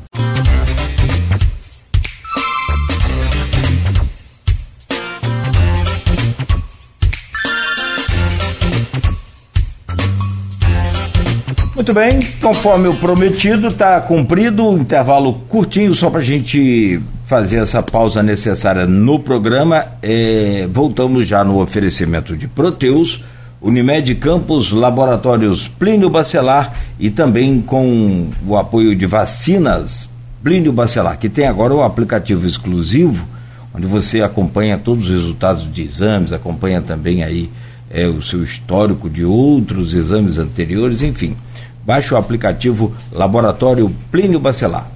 Hoje no programa, sexta-feira, dia 10 de março de 2023, conversando com o ex-presidente da Câmara Municipal de Campos, é, de vereadores, né, o ex-deputado federal, Marcão Gomes. Na bancada nós temos o Aloysio Abreu Barbosa e o Rodrigo Gonçalves. Pessoal, Aloysio, para abrir esse bloco, por favor, Aloysio. Marcão, eu vou abrir esse bloco. A definição não é minha a definição é de um cientista político que eu respeito muito, Camilton Garcia, é, professor da UENF. Sim. Eu não sei, agora, é, essa coisa hoje em dia de, de muita fonte de informação, você não sabe onde leu. Sim. Eu não sei se ele se manifestou publicamente no, nas suas redes sociais, se foi numa entrevista que eu fiz com ele aqui, ou se foi no grupo do programa do qual ele faz parte. Mas a definição, no meu ponto de vista, foi assim. É, Definição do, é, do cientista político mesmo, definição assim, técnica e, e ver a coisa por cima, né? É, alguém, assim, não lembro agora, tinha criticado ah, que você foi do, do, do o PT estava no PL e, e, e, no lugar de fazer o julgamento que é sempre superficial, o julgamento individual, aí vai varia de acordo com a ideologia. A Hamilton fez um julgamento, um, um, juízo estrutural, não um julgamento não, um juízo estrutural considerando você um político muito, de, de muito potencial, dois mandatos, né? Muito, muito a dar, conhece né, bem as engrenagens de campo, já teve experiência de Brasília e tal, e que foi capturado e, e não teve outra maneira de continuar na política se não fosse capturado pelo Centrão, pelo pragmatismo do Centrão. Né? É, você concorda com a análise é, do Hamilton, porque e como isso se aplica na trajetória de alguém que começou no PT, nela sua legenda, você, enfim, como mesa de gente conversava sim, sobre o governo sim, Lula, sim, de você defendia para o PL de Bolsonaro. E foi você que fez aquele X em Bolsonaro ali no, no comitê ali na. Não, não fui eu não. Perto do Liceu, não foi você não, não né? Não, fui eu não. Ah. Não fui eu não. A, a, essa é uma, uma, assim, eu respondo de forma muito tranquila, porque eu estive filiado ao PT né, concorri às minha, a minha primeira eleição a vereador pelo PT em 2012. Saí bem do partido, quando resolvi sair do partido em 2015, fiquei três anos é, dentro do meu mandato filiado do PT. Saí bem, conversei com o Quaquá, com o Joãozinho, que hoje é o nosso presidente estadual, presidente estadual do, do PT. Né, é, bem, dialogo com eles a política até hoje. Eu acho que o político ele nunca pode trair os seus próprios princípios. E eu não considero ter traído jamais os meus princípios, nem ter traído nenhum eleitor que tenha votado em mim, porque eu defendo ideias. Quando eu me filiei ao PL, ninguém podia imaginar, né, em 2018, o PL apoiou Alckmin à presidência. Se você for olhar a, trajetória do PL pós governo militar, o PL lançou uma candidatura de um empresário, não me recordo agora o nome. Guilherme Afif Domingos. A FIF, em, do, em, em 89. Logo após, o PL apoiou em 2002 e logo posteriormente apoiou os dois governos do Lula e apoiou o, o governo e meio da, da Dilma. O PL deu a vice de Lula. Exatamente. E, e, o, P, e, o, PL, e o PL, aí você, aí você observa. Lançou, acho que teve também um apoio, ou lançou uma candidatura do Ciro também, em algum momento, antes do, do, do Lula. Acho que antes do Lula, o PL ou apoiou o Ciro no PPS, alguma coisa assim. Se você for olhar a trajetória do, do Partido Liberal, do PL, é uma trajetória muito mais voltada ao progressismo do que ao conservadorismo, que é algo que eu sempre defendi. Né, e que as pessoas que estão próximas a mim na política é, sempre defenderam também ao meu lado e conhecem aquilo que eu defendo. Então, assim, a minha desfiliação do PT à época foi pela porta da frente, a gente saiu bem conversando com com as instâncias superiores do partido. Fui para a rede, fiquei um, um, curto espaço de tempo que eu fui junto com o Molon, o Molon saiu da rede, a gente saiu da rede também, e me filiei ao PL por todo esse histórico né, do PL. No momento que eu, eu estava como, como deputado federal, depois eu saí, o Bolsonaro resolveu se filiar ao partido. O PL não apoiou o Bolsonaro na eleição dele. Né? Na verdade, o Bolsonaro entrou no PL e acabou hoje o PL está representando o bolsonarismo no país. Mas na minha origem, quando eu fiz essa escolha, né, a análise que eu fiz nessa escolha foi a análise que você, ó, do Guilherme, a FIF que foi lançado lá em 89 para a presidência da República, depois o Ciro que teve o apoiamento do PL junto ao PPS, apoiou os dois governos do Lula, depois apoiou ao Dilma, deu, apoiou deu, ao Alckmin. Deu a vice, né? José deu a vice, apoiou ao Alckmin e agora, né, com a bola rolando, e aí eu era primeiro suplente, eu não tinha como é, fazer de forma diferente não continuar no partido. Não fui eu que risquei, né? A gente tinha que ter o, o, o, o material de campanha. Disseram que gente... um grandalhão lá com cologete preto é, é, não, não, não fui eu. Foi outro grandalhão. Foi, é, não fui eu que fiz isso, mas ah, os princípios que eu defendo desde que eu entrei na política, eles continuam os mesmos, né? É defender uma política mais progressista, defender aquele que mais precisa, aquele que precisa do Estado, né? Eu sou de carreira do Instituto Federal Fluminense, uma instituição que, que a gente tem que agradecer muito ao presidente Lula por ter fortalecido todos os institutos no, no país. Né, e a gente volta a esse diálogo agora, né, pós o governo Bolsonaro, não teve diálogo nenhum, né, nem com as universidades federais, nem com os institutos federais, nem com a cultura. Né, esse diálogo volta a ser feito agora. Então eu falo com muita tranquilidade dos princípios que a gente defende, que é uma educação pública de qualidade, né? é, é, é, é um investimento em ciência tecnologia e não um negacionismo. Então, eu sempre defendi a, a, as bandeiras que eu sempre defendi, eu continuo defendendo, independente do partido que eu, que eu estou filiado. E o partido passa por isso. Você vê que a origem do PL é um centro muito mais próximo a à esquerda do que a direita é o conservadorismo que se dá um ano, praticamente, um ano atrás, que, que, que o PL tomou esse rumo e esse caminho após a entrada de Bolsonaro. Que antes, se você for fazer a avaliação do partido, ela é exatamente essa fotografia que eu acabei de, de te colocar aqui. É, a gente vai. Não, eu, só, eu, só, eu, só, queria é, saber. Uh, o PL aí, quer dizer, é, é partido liberal. Partido Liberal não é de esquerda. Sim. Não, mas eu estou falando do histórico de aproximação sim, sim, por não. todo. Eu falei aqui, citei. Sim, nomes. sim, exatamente. Você falou coisa, eu citei os nomes. Exatamente. É, é, 39 já já já estava no jornal. Isso posteriormente foi Ciro Gomes. Sim, deu a vice de, de, de Lula, do, de Lula. Né? Exatamente. Perfeito. Mas era justamente um complemento para ter o voto da centro-direita. Sim, sim. A, a, porque você ganha a eleição, você não ganha só, só com o seu nicho, você ganha, você tem que somar votos. Num, num leque de alianças. É. E Guilherme Afif era claramente liberal, ele começa levantando maneira liberalismo, mas enfim.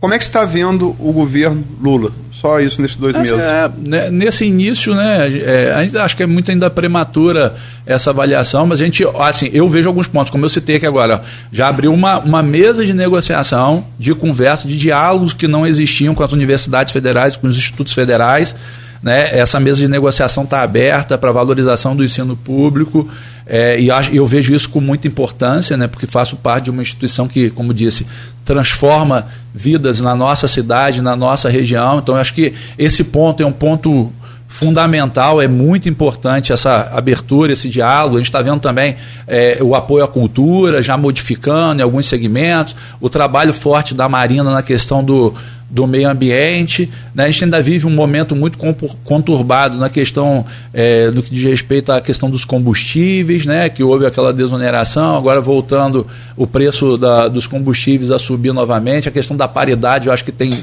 tem que ser vista imediatamente. Né? É, é um absurdo a gente estar tá trabalhando a política energética da forma que ela vem sendo trabalhando. Eu acho que tem que dar tempo ao tempo, tá muito, é, é, ainda é muito cedo, mas a gente já vê alguns sinais de, daquilo que foi, que foi é, comprometido, né, daquilo que o Lula se comprometeu com, com a sociedade. Né? Teve agora também uma, uma, uma, assinatura muito importante que ele efetivou, que foi a paridade de salários entre gêneros. Né? Ele, ele trabalhando em favor do gênero feminino, a gente está no mês em homenagem às mulheres, né, que nunca fica, nunca é distante também, e a gente tem que mandar um abraço, que a, a, não é só o mês das mulheres, a gente vive, tem vivido aí momentos de violência que a gente se assusta a todo instante, que aconteceu na nossa cidade e acontece todos os dias, os índices de feminicídio vêm aumentando assustadoramente no país, não é só aqui na nossa região, a gente tem que estar trabalhando enquanto político é, é, medidas efetivas para que a gente possa diminuir né, essa violência contra a mulher, mas também uma assinatura muito importante que se deu essa semana. Então, assim, eu vejo de forma muito positiva essa avaliação inicial do governo Lula. Torço para que, que ele possa entregar é, tudo aquilo que se comprometeu é, com a sociedade durante as eleições. Bom, são 8 horas e 57 minutos. O Rodrigo? Não, era só fazer uma observação em relação ao que ele falou da questão do partido, até que ponto isso interferiu, porque Marcão foi um, é, teve 40 mil votos, a gente sabe, naquele momento. E nessa ele ficou com um pouco mais de 9 mil votos, é, em Campos com 7 mil e pouco. 6 mil. 6 mil e pouco, e né? 90. Isso. E eu queria saber até que ponto essa questão também interferiu, porque as pessoas é, não associaram muito bem essa imagem sua ao PL de Bolsonaro. Isso, e isso interferiu também nesse eleitor seu, até mesmo Muito. que você tinha de, do Instituto Federal Fluminense. Interferiu, interferiu diretamente, né? Porque as pessoas. A, é, a eleição foi muito polarizada, né? E as pessoas entendiam que, independente é, é, das suas ideias, daquilo que você defende, enquanto pessoa, enquanto político, só o fato de estar vinculado a um determinado partido, aquilo ali já fazia a, as pessoas se afastarem. A gente sempre teve uma, um, uma defesa muito forte né, no que diz respeito à, à educação pública. Isso acabou, sim, de fato, atrapalhando. Até hoje eu encontro com. Depois do período de campanha, eu retomei as minhas atividades no IFE e a gente encontra com, com alguns amigos é, nos corredores, acabamos conversando sobre política, mas Marcão, você estava lá no partido do Bolsonaro, como é que foi isso? Então, houve uma ausência de compreensão de fato é, na, na, nas ideias que a gente defende, independente de a gente estar filiado no PL naquele momento, isso de fato atrapalhou. atrapalhou. Nós tivemos 9.718 votos, eu falo 9.717, que um foi o, foi o que eu dei para mim mesmo. Né? Então foram quase 10 mil votos de amigos, de parceiros que acreditavam e que acreditam nas nossas ideias e nos nossos projetos. Mas, de fato, essa associação, para quem me conhece, conhece as minhas raízes, conhece aquilo que eu defendo, de fato atrapalhou. E tem mais, amanhã a gente vai trazer uma informação também em relação a essa questão do PT e falo que você nunca foi uma candidatura orgânica do PT, não. É? É o que falo, que você, na verdade, só passou por lá mas que não era uma candidatura orgânica. É, em minha, em minha, em minha defesa eu tenho. Você está tá adiantando. É, mas é, claro, tem que aproveitar. Mas, de ele, mas ele está adiantando, em minha defesa eu tenho esse diálogo mas franco. eu aproveitando para trazer a curiosidade das pessoas. Mas ser jornalista, não é fofoqueiro, não, rapaz. Mas, mas, mas, foi bom, mas foi bom você falar. Quem assim, fala que partido. Pode no... publicar, cara. Mas é, é, claro, isso é para fazer provocar nele. É, não, mas, mas, mas, assim, mas eu acho que. Aqui, desculpa, quem fala de, de que partido. É só spoiler, Luiz. Hoje é, dia é spoiler que fala. Cê, spoiler não pode dar, não, cara. Não, como é que não pode? É, Tem várias outras coisas não, assim, na matéria. É, eu, eu, eu acredito assim, Mas, essa organicidade, né, né? De fato, eu, eu, quando eu me filiei ao PT, eu já vim de, de outro grupo político, já pertenceu a, a outros partidos. É, é, se eles entendem organicidade, quem está lá desde a, a fundação, beleza. É, eu, eu entendo a organicidade no que diz respeito à defesa das ideias, né, de você, do que você defende enquanto político, as ideias que você defende. As ideias que eu defendo sempre representaram, naquele período que a gente teve até hoje, né, período que a gente teve filiado até hoje, a gente teve filiado junto ao falecido, ao saudoso Macô Mussalem, que nós entramos, eu entrei até depois do, do Macô no partido, naquela candidatura que o Macô se candidatou a, a prefeito, eu fui o único vereador eleito pelo partido, defendi candidaturas depois vitoriosas à Câmara Federal, né, como a gente ajudou o deputado federal Chico D'Angelo né, na, na eleição dele para a Câmara Federal, nós tivemos uma grande votação em Campos. Defendi também a, a, a deputada estadual à época, a Zeidan, que acabou se elegendo seu primeiro mandato de deputada estadual. Também a gente fez essa defesa dessa candidatura. Também tivemos muito voto aqui na região. Então, assim, ser orgânico, na minha opinião, é defender bandeiras, é defender ideias, é defender parceiros. Enquanto você estiver jogando no mesmo time, é trabalhar em favor. É, para que logre êxito aquelas ideias. Para mim, isso é ser orgânico. Ser orgânico não significa você estar tá, é, desde o princípio, desde a gênese naquele local, mas sim as ideias que você defende a, a, por onde você passa, independente da sigla partidária que você esteja. Né? A gente procura defender ser coerente com ideias. Né, trabalhar de forma íntegra, de forma honesta. Me falo com muito orgulho que em 10 anos de vida pública ativa não respondo a um processo sequer tive minhas contas avaliadas, aprovadas por onde eu passei. Então não tenho dificuldade em estar dialogando. Sou um político ficha limpa que defende ideias. Não faço política simplesmente para poder obter é, cargos políticos ou vantagens políticas. Eu defendo ideias. Defendo aquilo que a maior parte do nosso grupo defende, são ideias progressistas para que a gente possa fazer com que a nossa cidade, o nosso estado, o nosso país possa avançar. Perfeito. 9 horas e 2 minutos em Campos. A hora voou, voa, né? Sexta-feira. Quem falou aqui nesse programa que partido político no Brasil é igual fantasia de carnaval, cada ano tem que ter uma, foi Garotinho. Ele que falou essa frase aqui num programa por Skype com a gente aqui. Bom, Marcão, quero te agradecer, dizer que é sempre bom recebê-lo aqui, principalmente assim numa semana tão festiva para nós, depois de mais um confronto. Tô brincando. Ah, falar em futebol, o, o Elinha Normal tá aqui, mandou um convite aqui, que ele é presidente do Stecnon, Sindicato dos Trabalhadores da área de, de Grande de, amigo, gosto muito da Linha. Elinha petista. É, raiz. Raiz, aquele é, ali. Da Gênese, como eu da falei aqui agora. E ele está na presidência lá do, do sindicato, mandou aqui um convite para gente formar um time aqui, que ele faz questão que a Luísio jogue, todo mundo. Mas tem uma outra Adoro área aqui futebol, também. por isso não pratico. Aqui, não, mas tem uma área que foi reinaugurada ali. Aí ele falou que tem uma área aqui, ó, cantina. Mas se, se botar Cristiano, eu quero ver quem marca. É. Dá, Cristiano é bom. É não, além de ser bom de bola, quem pega na corrida? Agora é, na corrida rápido, não dá mais, né? Bruno Henrique. O cara é triatleta, cara. É. E ele corre aquele, aquele ritmo duas horas, três horas. Intenso. É. Mas tem uma área aqui importante também que foi inaugurada. Cantina Bar em funcionamento. Ah, é o jogo fácil. Aí eu jogo. Então é... como é que todo mundo fica alegre? Esse é o jogo fácil. Acão, obrigado, amigo. Eu mais que... uma vez, de sucesso para você.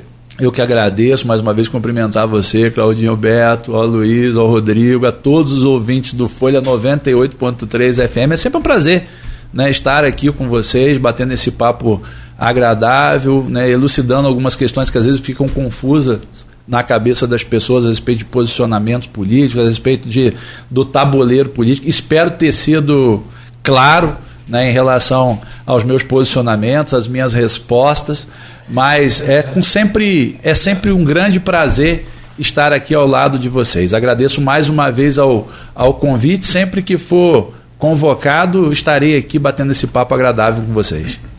Perfeito. Agradecer ao Rodrigo, que aqui foi escalado pelo Vitor, pelo Zé Vitor, Zé Vitor camisa ah, 10, eu, que na verdade. Eu joga... ainda, eu ainda vou propor uma parte de futebol em Gruçaí para jogar com o Zé Vitor. Eu quero que o Zé Vitor fica falando, mas o Zé Vitor já é veterano já, né? Já jogou muita bola. Mas não sei como que você está tendo condições mais não, tá? tá Precisa. Veterano, ele vai pegar pilha, hein? Veterano, eu te garanto, ele vai pegar pilha. Mas eu, eu vou propor ele, ver lá, pelo menos a correr, eu acho que eu corro mais que ele. Aí, Marcão olha... joga bola, sabe jogar. Eu, eu, já enganei um pouquinho, mas hoje em dia, com, com o peso que eu tenho, se eu jogar é suicídio pro joelho. Não dá mais, não. Blogueiro joga bola? Um pouco. Beto. Beto. Já assinei súmula. O brilho de jogar bola.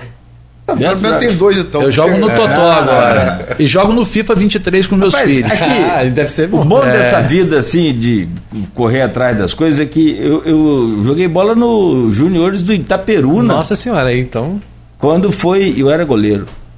Mas aí chegou a realidade. Todo mundo ruim igual a mim, todo mundo ruim de que é pé grande, pé grande. É, você tenta no ataque, não dá no meio, não dá, tenta na zaga, não deu, vai pro gol.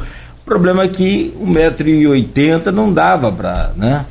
Hoje Marcão daria para ser um bom goleiro, por exemplo. A estatura dos goleiros hoje. Naquela década de 80 até tinha goleiro mais baixo, mas hoje não. Não é isso não, porque goleiro é alto, tirando de acha que foi uma exceção, era, o, homem alto era mais lento. Então, é, o, que, o, que, ocorreu não foi que. Uh, sempre teve gente alta. E acha é uma exceção. Acha nos 50, 60. Sim. Da, o Aranha Negra da União Soviética. Uhum. Mas os homens altos ganharam explosão, que não tinham. Sim, sim, sim. Um cara já é alto com explosão. Ele, ah, ele se é, destaca. Fomp, Tetchek. A chamada bola baixa, Dida. por exemplo, tinha. É Dida. Dida era um pouco lento. Eu, eu achava assim, a bola baixa eles tinham dificuldade. Né? Sim, mas você vê hoje esse, esse, esse, esse belga, Courtois. Courtois dois metros, o cara tem é, o cara, altura. explosão. Aí você coloca dois metros com mais um, de, um e tanto de braço, Sim. vai embora. Mais um salto.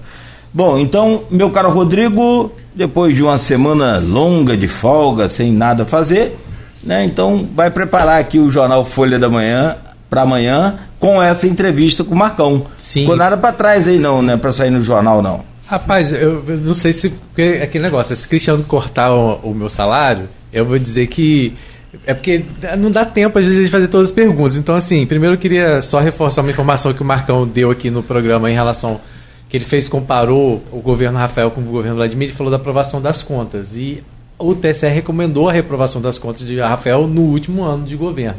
Então, só para a gente falar isso, mas que o Rafael ainda esteja recorrendo, essa conta ainda vai chegar à Câmara também, né? E, e aí, para reverter esse parecer lá, precisaria de 17 votos, como acontece agora com relação às contas de Rosinha que é uma coisa que vai entrar em pauta agora na próxima quarta-feira, dia 15, promete ser muito polêmico. Né? Eu queria até que você falasse sobre isso, porque, é, como você falou, né, quando o Vladimir tinha maioria absoluta, ele conseguiu reverter a questão das contas da mãe, é, da prefeita, né? E foi anulada uma votação que aconteceu durante uma legislatura anterior, de vocês, inclusive, né?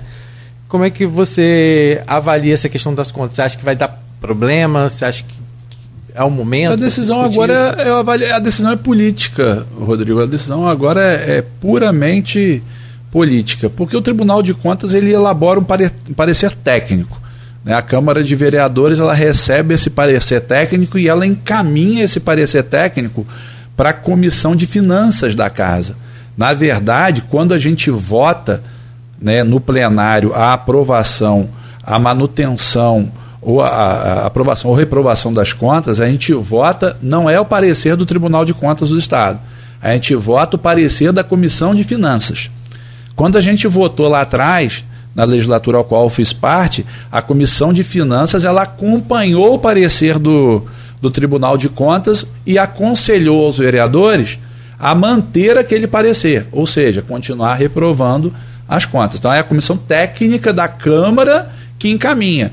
Então, a comissão atual, eu não sei nem quais são os vereadores que a, que a compõem, mas ela, naturalmente, como é, foi solicitada uma reavaliação e uma nova votação dentro do legislativo, a comissão atual é que vai recomendar aos vereadores que esse parecer seja mantido ou seja é, é, é mudada né, a votação em relação ao parecer do Tribunal de Contas. Então tem que ver como é que essa comissão, eh, quais são os argumentos que essa comissão ela vai falar para a sociedade, para os vereadores, quais argumentos que ela vai utilizar para recomendar a, a, aprovação ou a mudança Mas em relação ao parecer técnico. de movimentação para anular coisas feitas pela legislatura anterior. Ah, isso eu acho muito ruim. Eu não, não vejo com, com, com bons olhos, né? Porque a, a, a, legislatura ela representa o seio da sociedade naquele momento, ela teve a chancela da população para estar ali, ela representa o poder.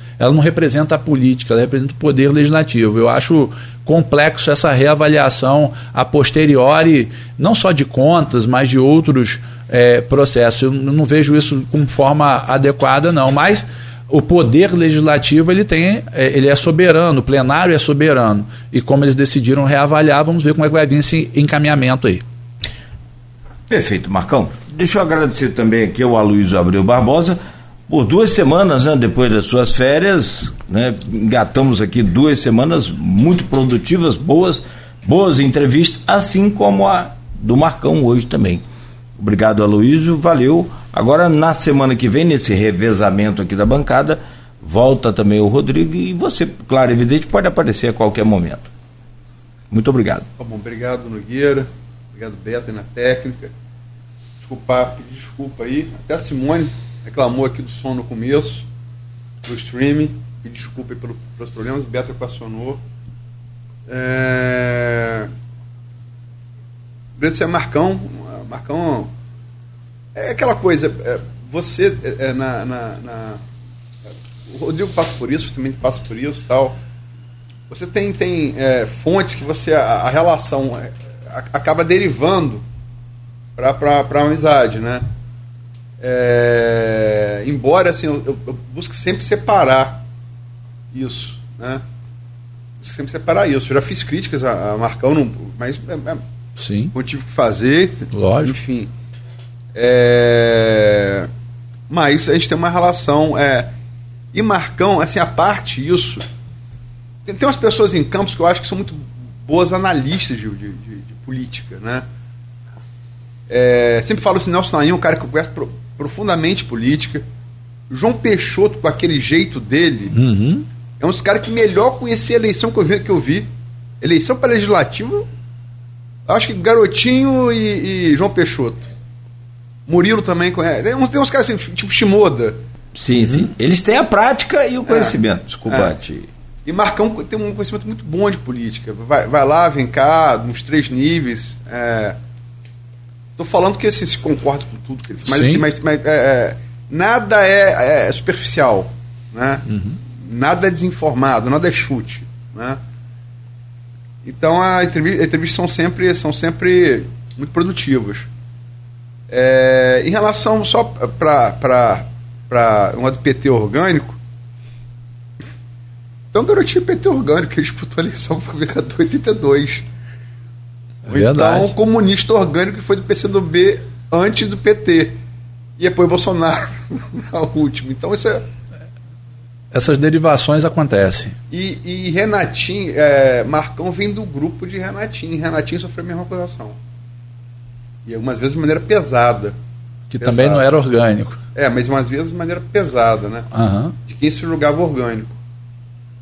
Então, é, e no spoiler de Rodrigo. Então, enfim, agradecer demais a, a entrevista do Marcão. Acho que a gente vai ter trabalho para definir o que, que vai tirar para o Jornal de Amanhã. Mas é. Rodrigo queria que eu ficasse dois meses. É, eu queria que eu ficasse dois meses. É. é mas eu vou, negociar, eu vou negociar com ele aí. Depois desse spoiler, eu tiro o mês que ele deu aí. obrigado, Marcão. Obrigado, obrigado, Rodrigo. Obrigado, ouvinte. Valeu, valeu, valeu, valeu Aloysio. Bom final de semana para vocês todos, a todos que participaram aqui conosco. É, muito obrigado, tanto pelo Face quanto pelo Insta, pelo YouTube, pela Twitch TV também. Ah. Aqui, Zé Vitor. É, é Vitor. aqui, Nogueira foi débito do Porto Alegre, nem Itaperu não existia. O modo Zé Vitor é esse, que ele conhece da história. Porto Alegre foi a união de três times lá no. Do, do, o Itaperu é a união de três times em, é verdade. Porto Alegre, Unidos lá do. do de, também tinha ali de Niterói. E você e lembra das cores do Porto Alegre? Era. É por isso que eu não gostei muito. Vermelho e preto. É, exatamente. Aí eu me adaptei bem naquele nome. Você me conhece, né? É. Conhece, é. O Itaperuna chegou a fazer bons jogos lá é, na década de 80. Foi. Bom, gente, a todos um bom final de semana. Fiquem ligados aqui na programação da Folha FM. Como a gente já falou, Durante a programação tem sorteio aí pro show do Elimar Santos, tem né, outras promoções. Continue ligado, siga lá nas redes sociais. A gente volta segunda-feira com um assunto importante sobre dengue. Também vamos falar sobre várias situações aí né, no município de Campos. Na próxima segunda-feira com o Folha no Ar.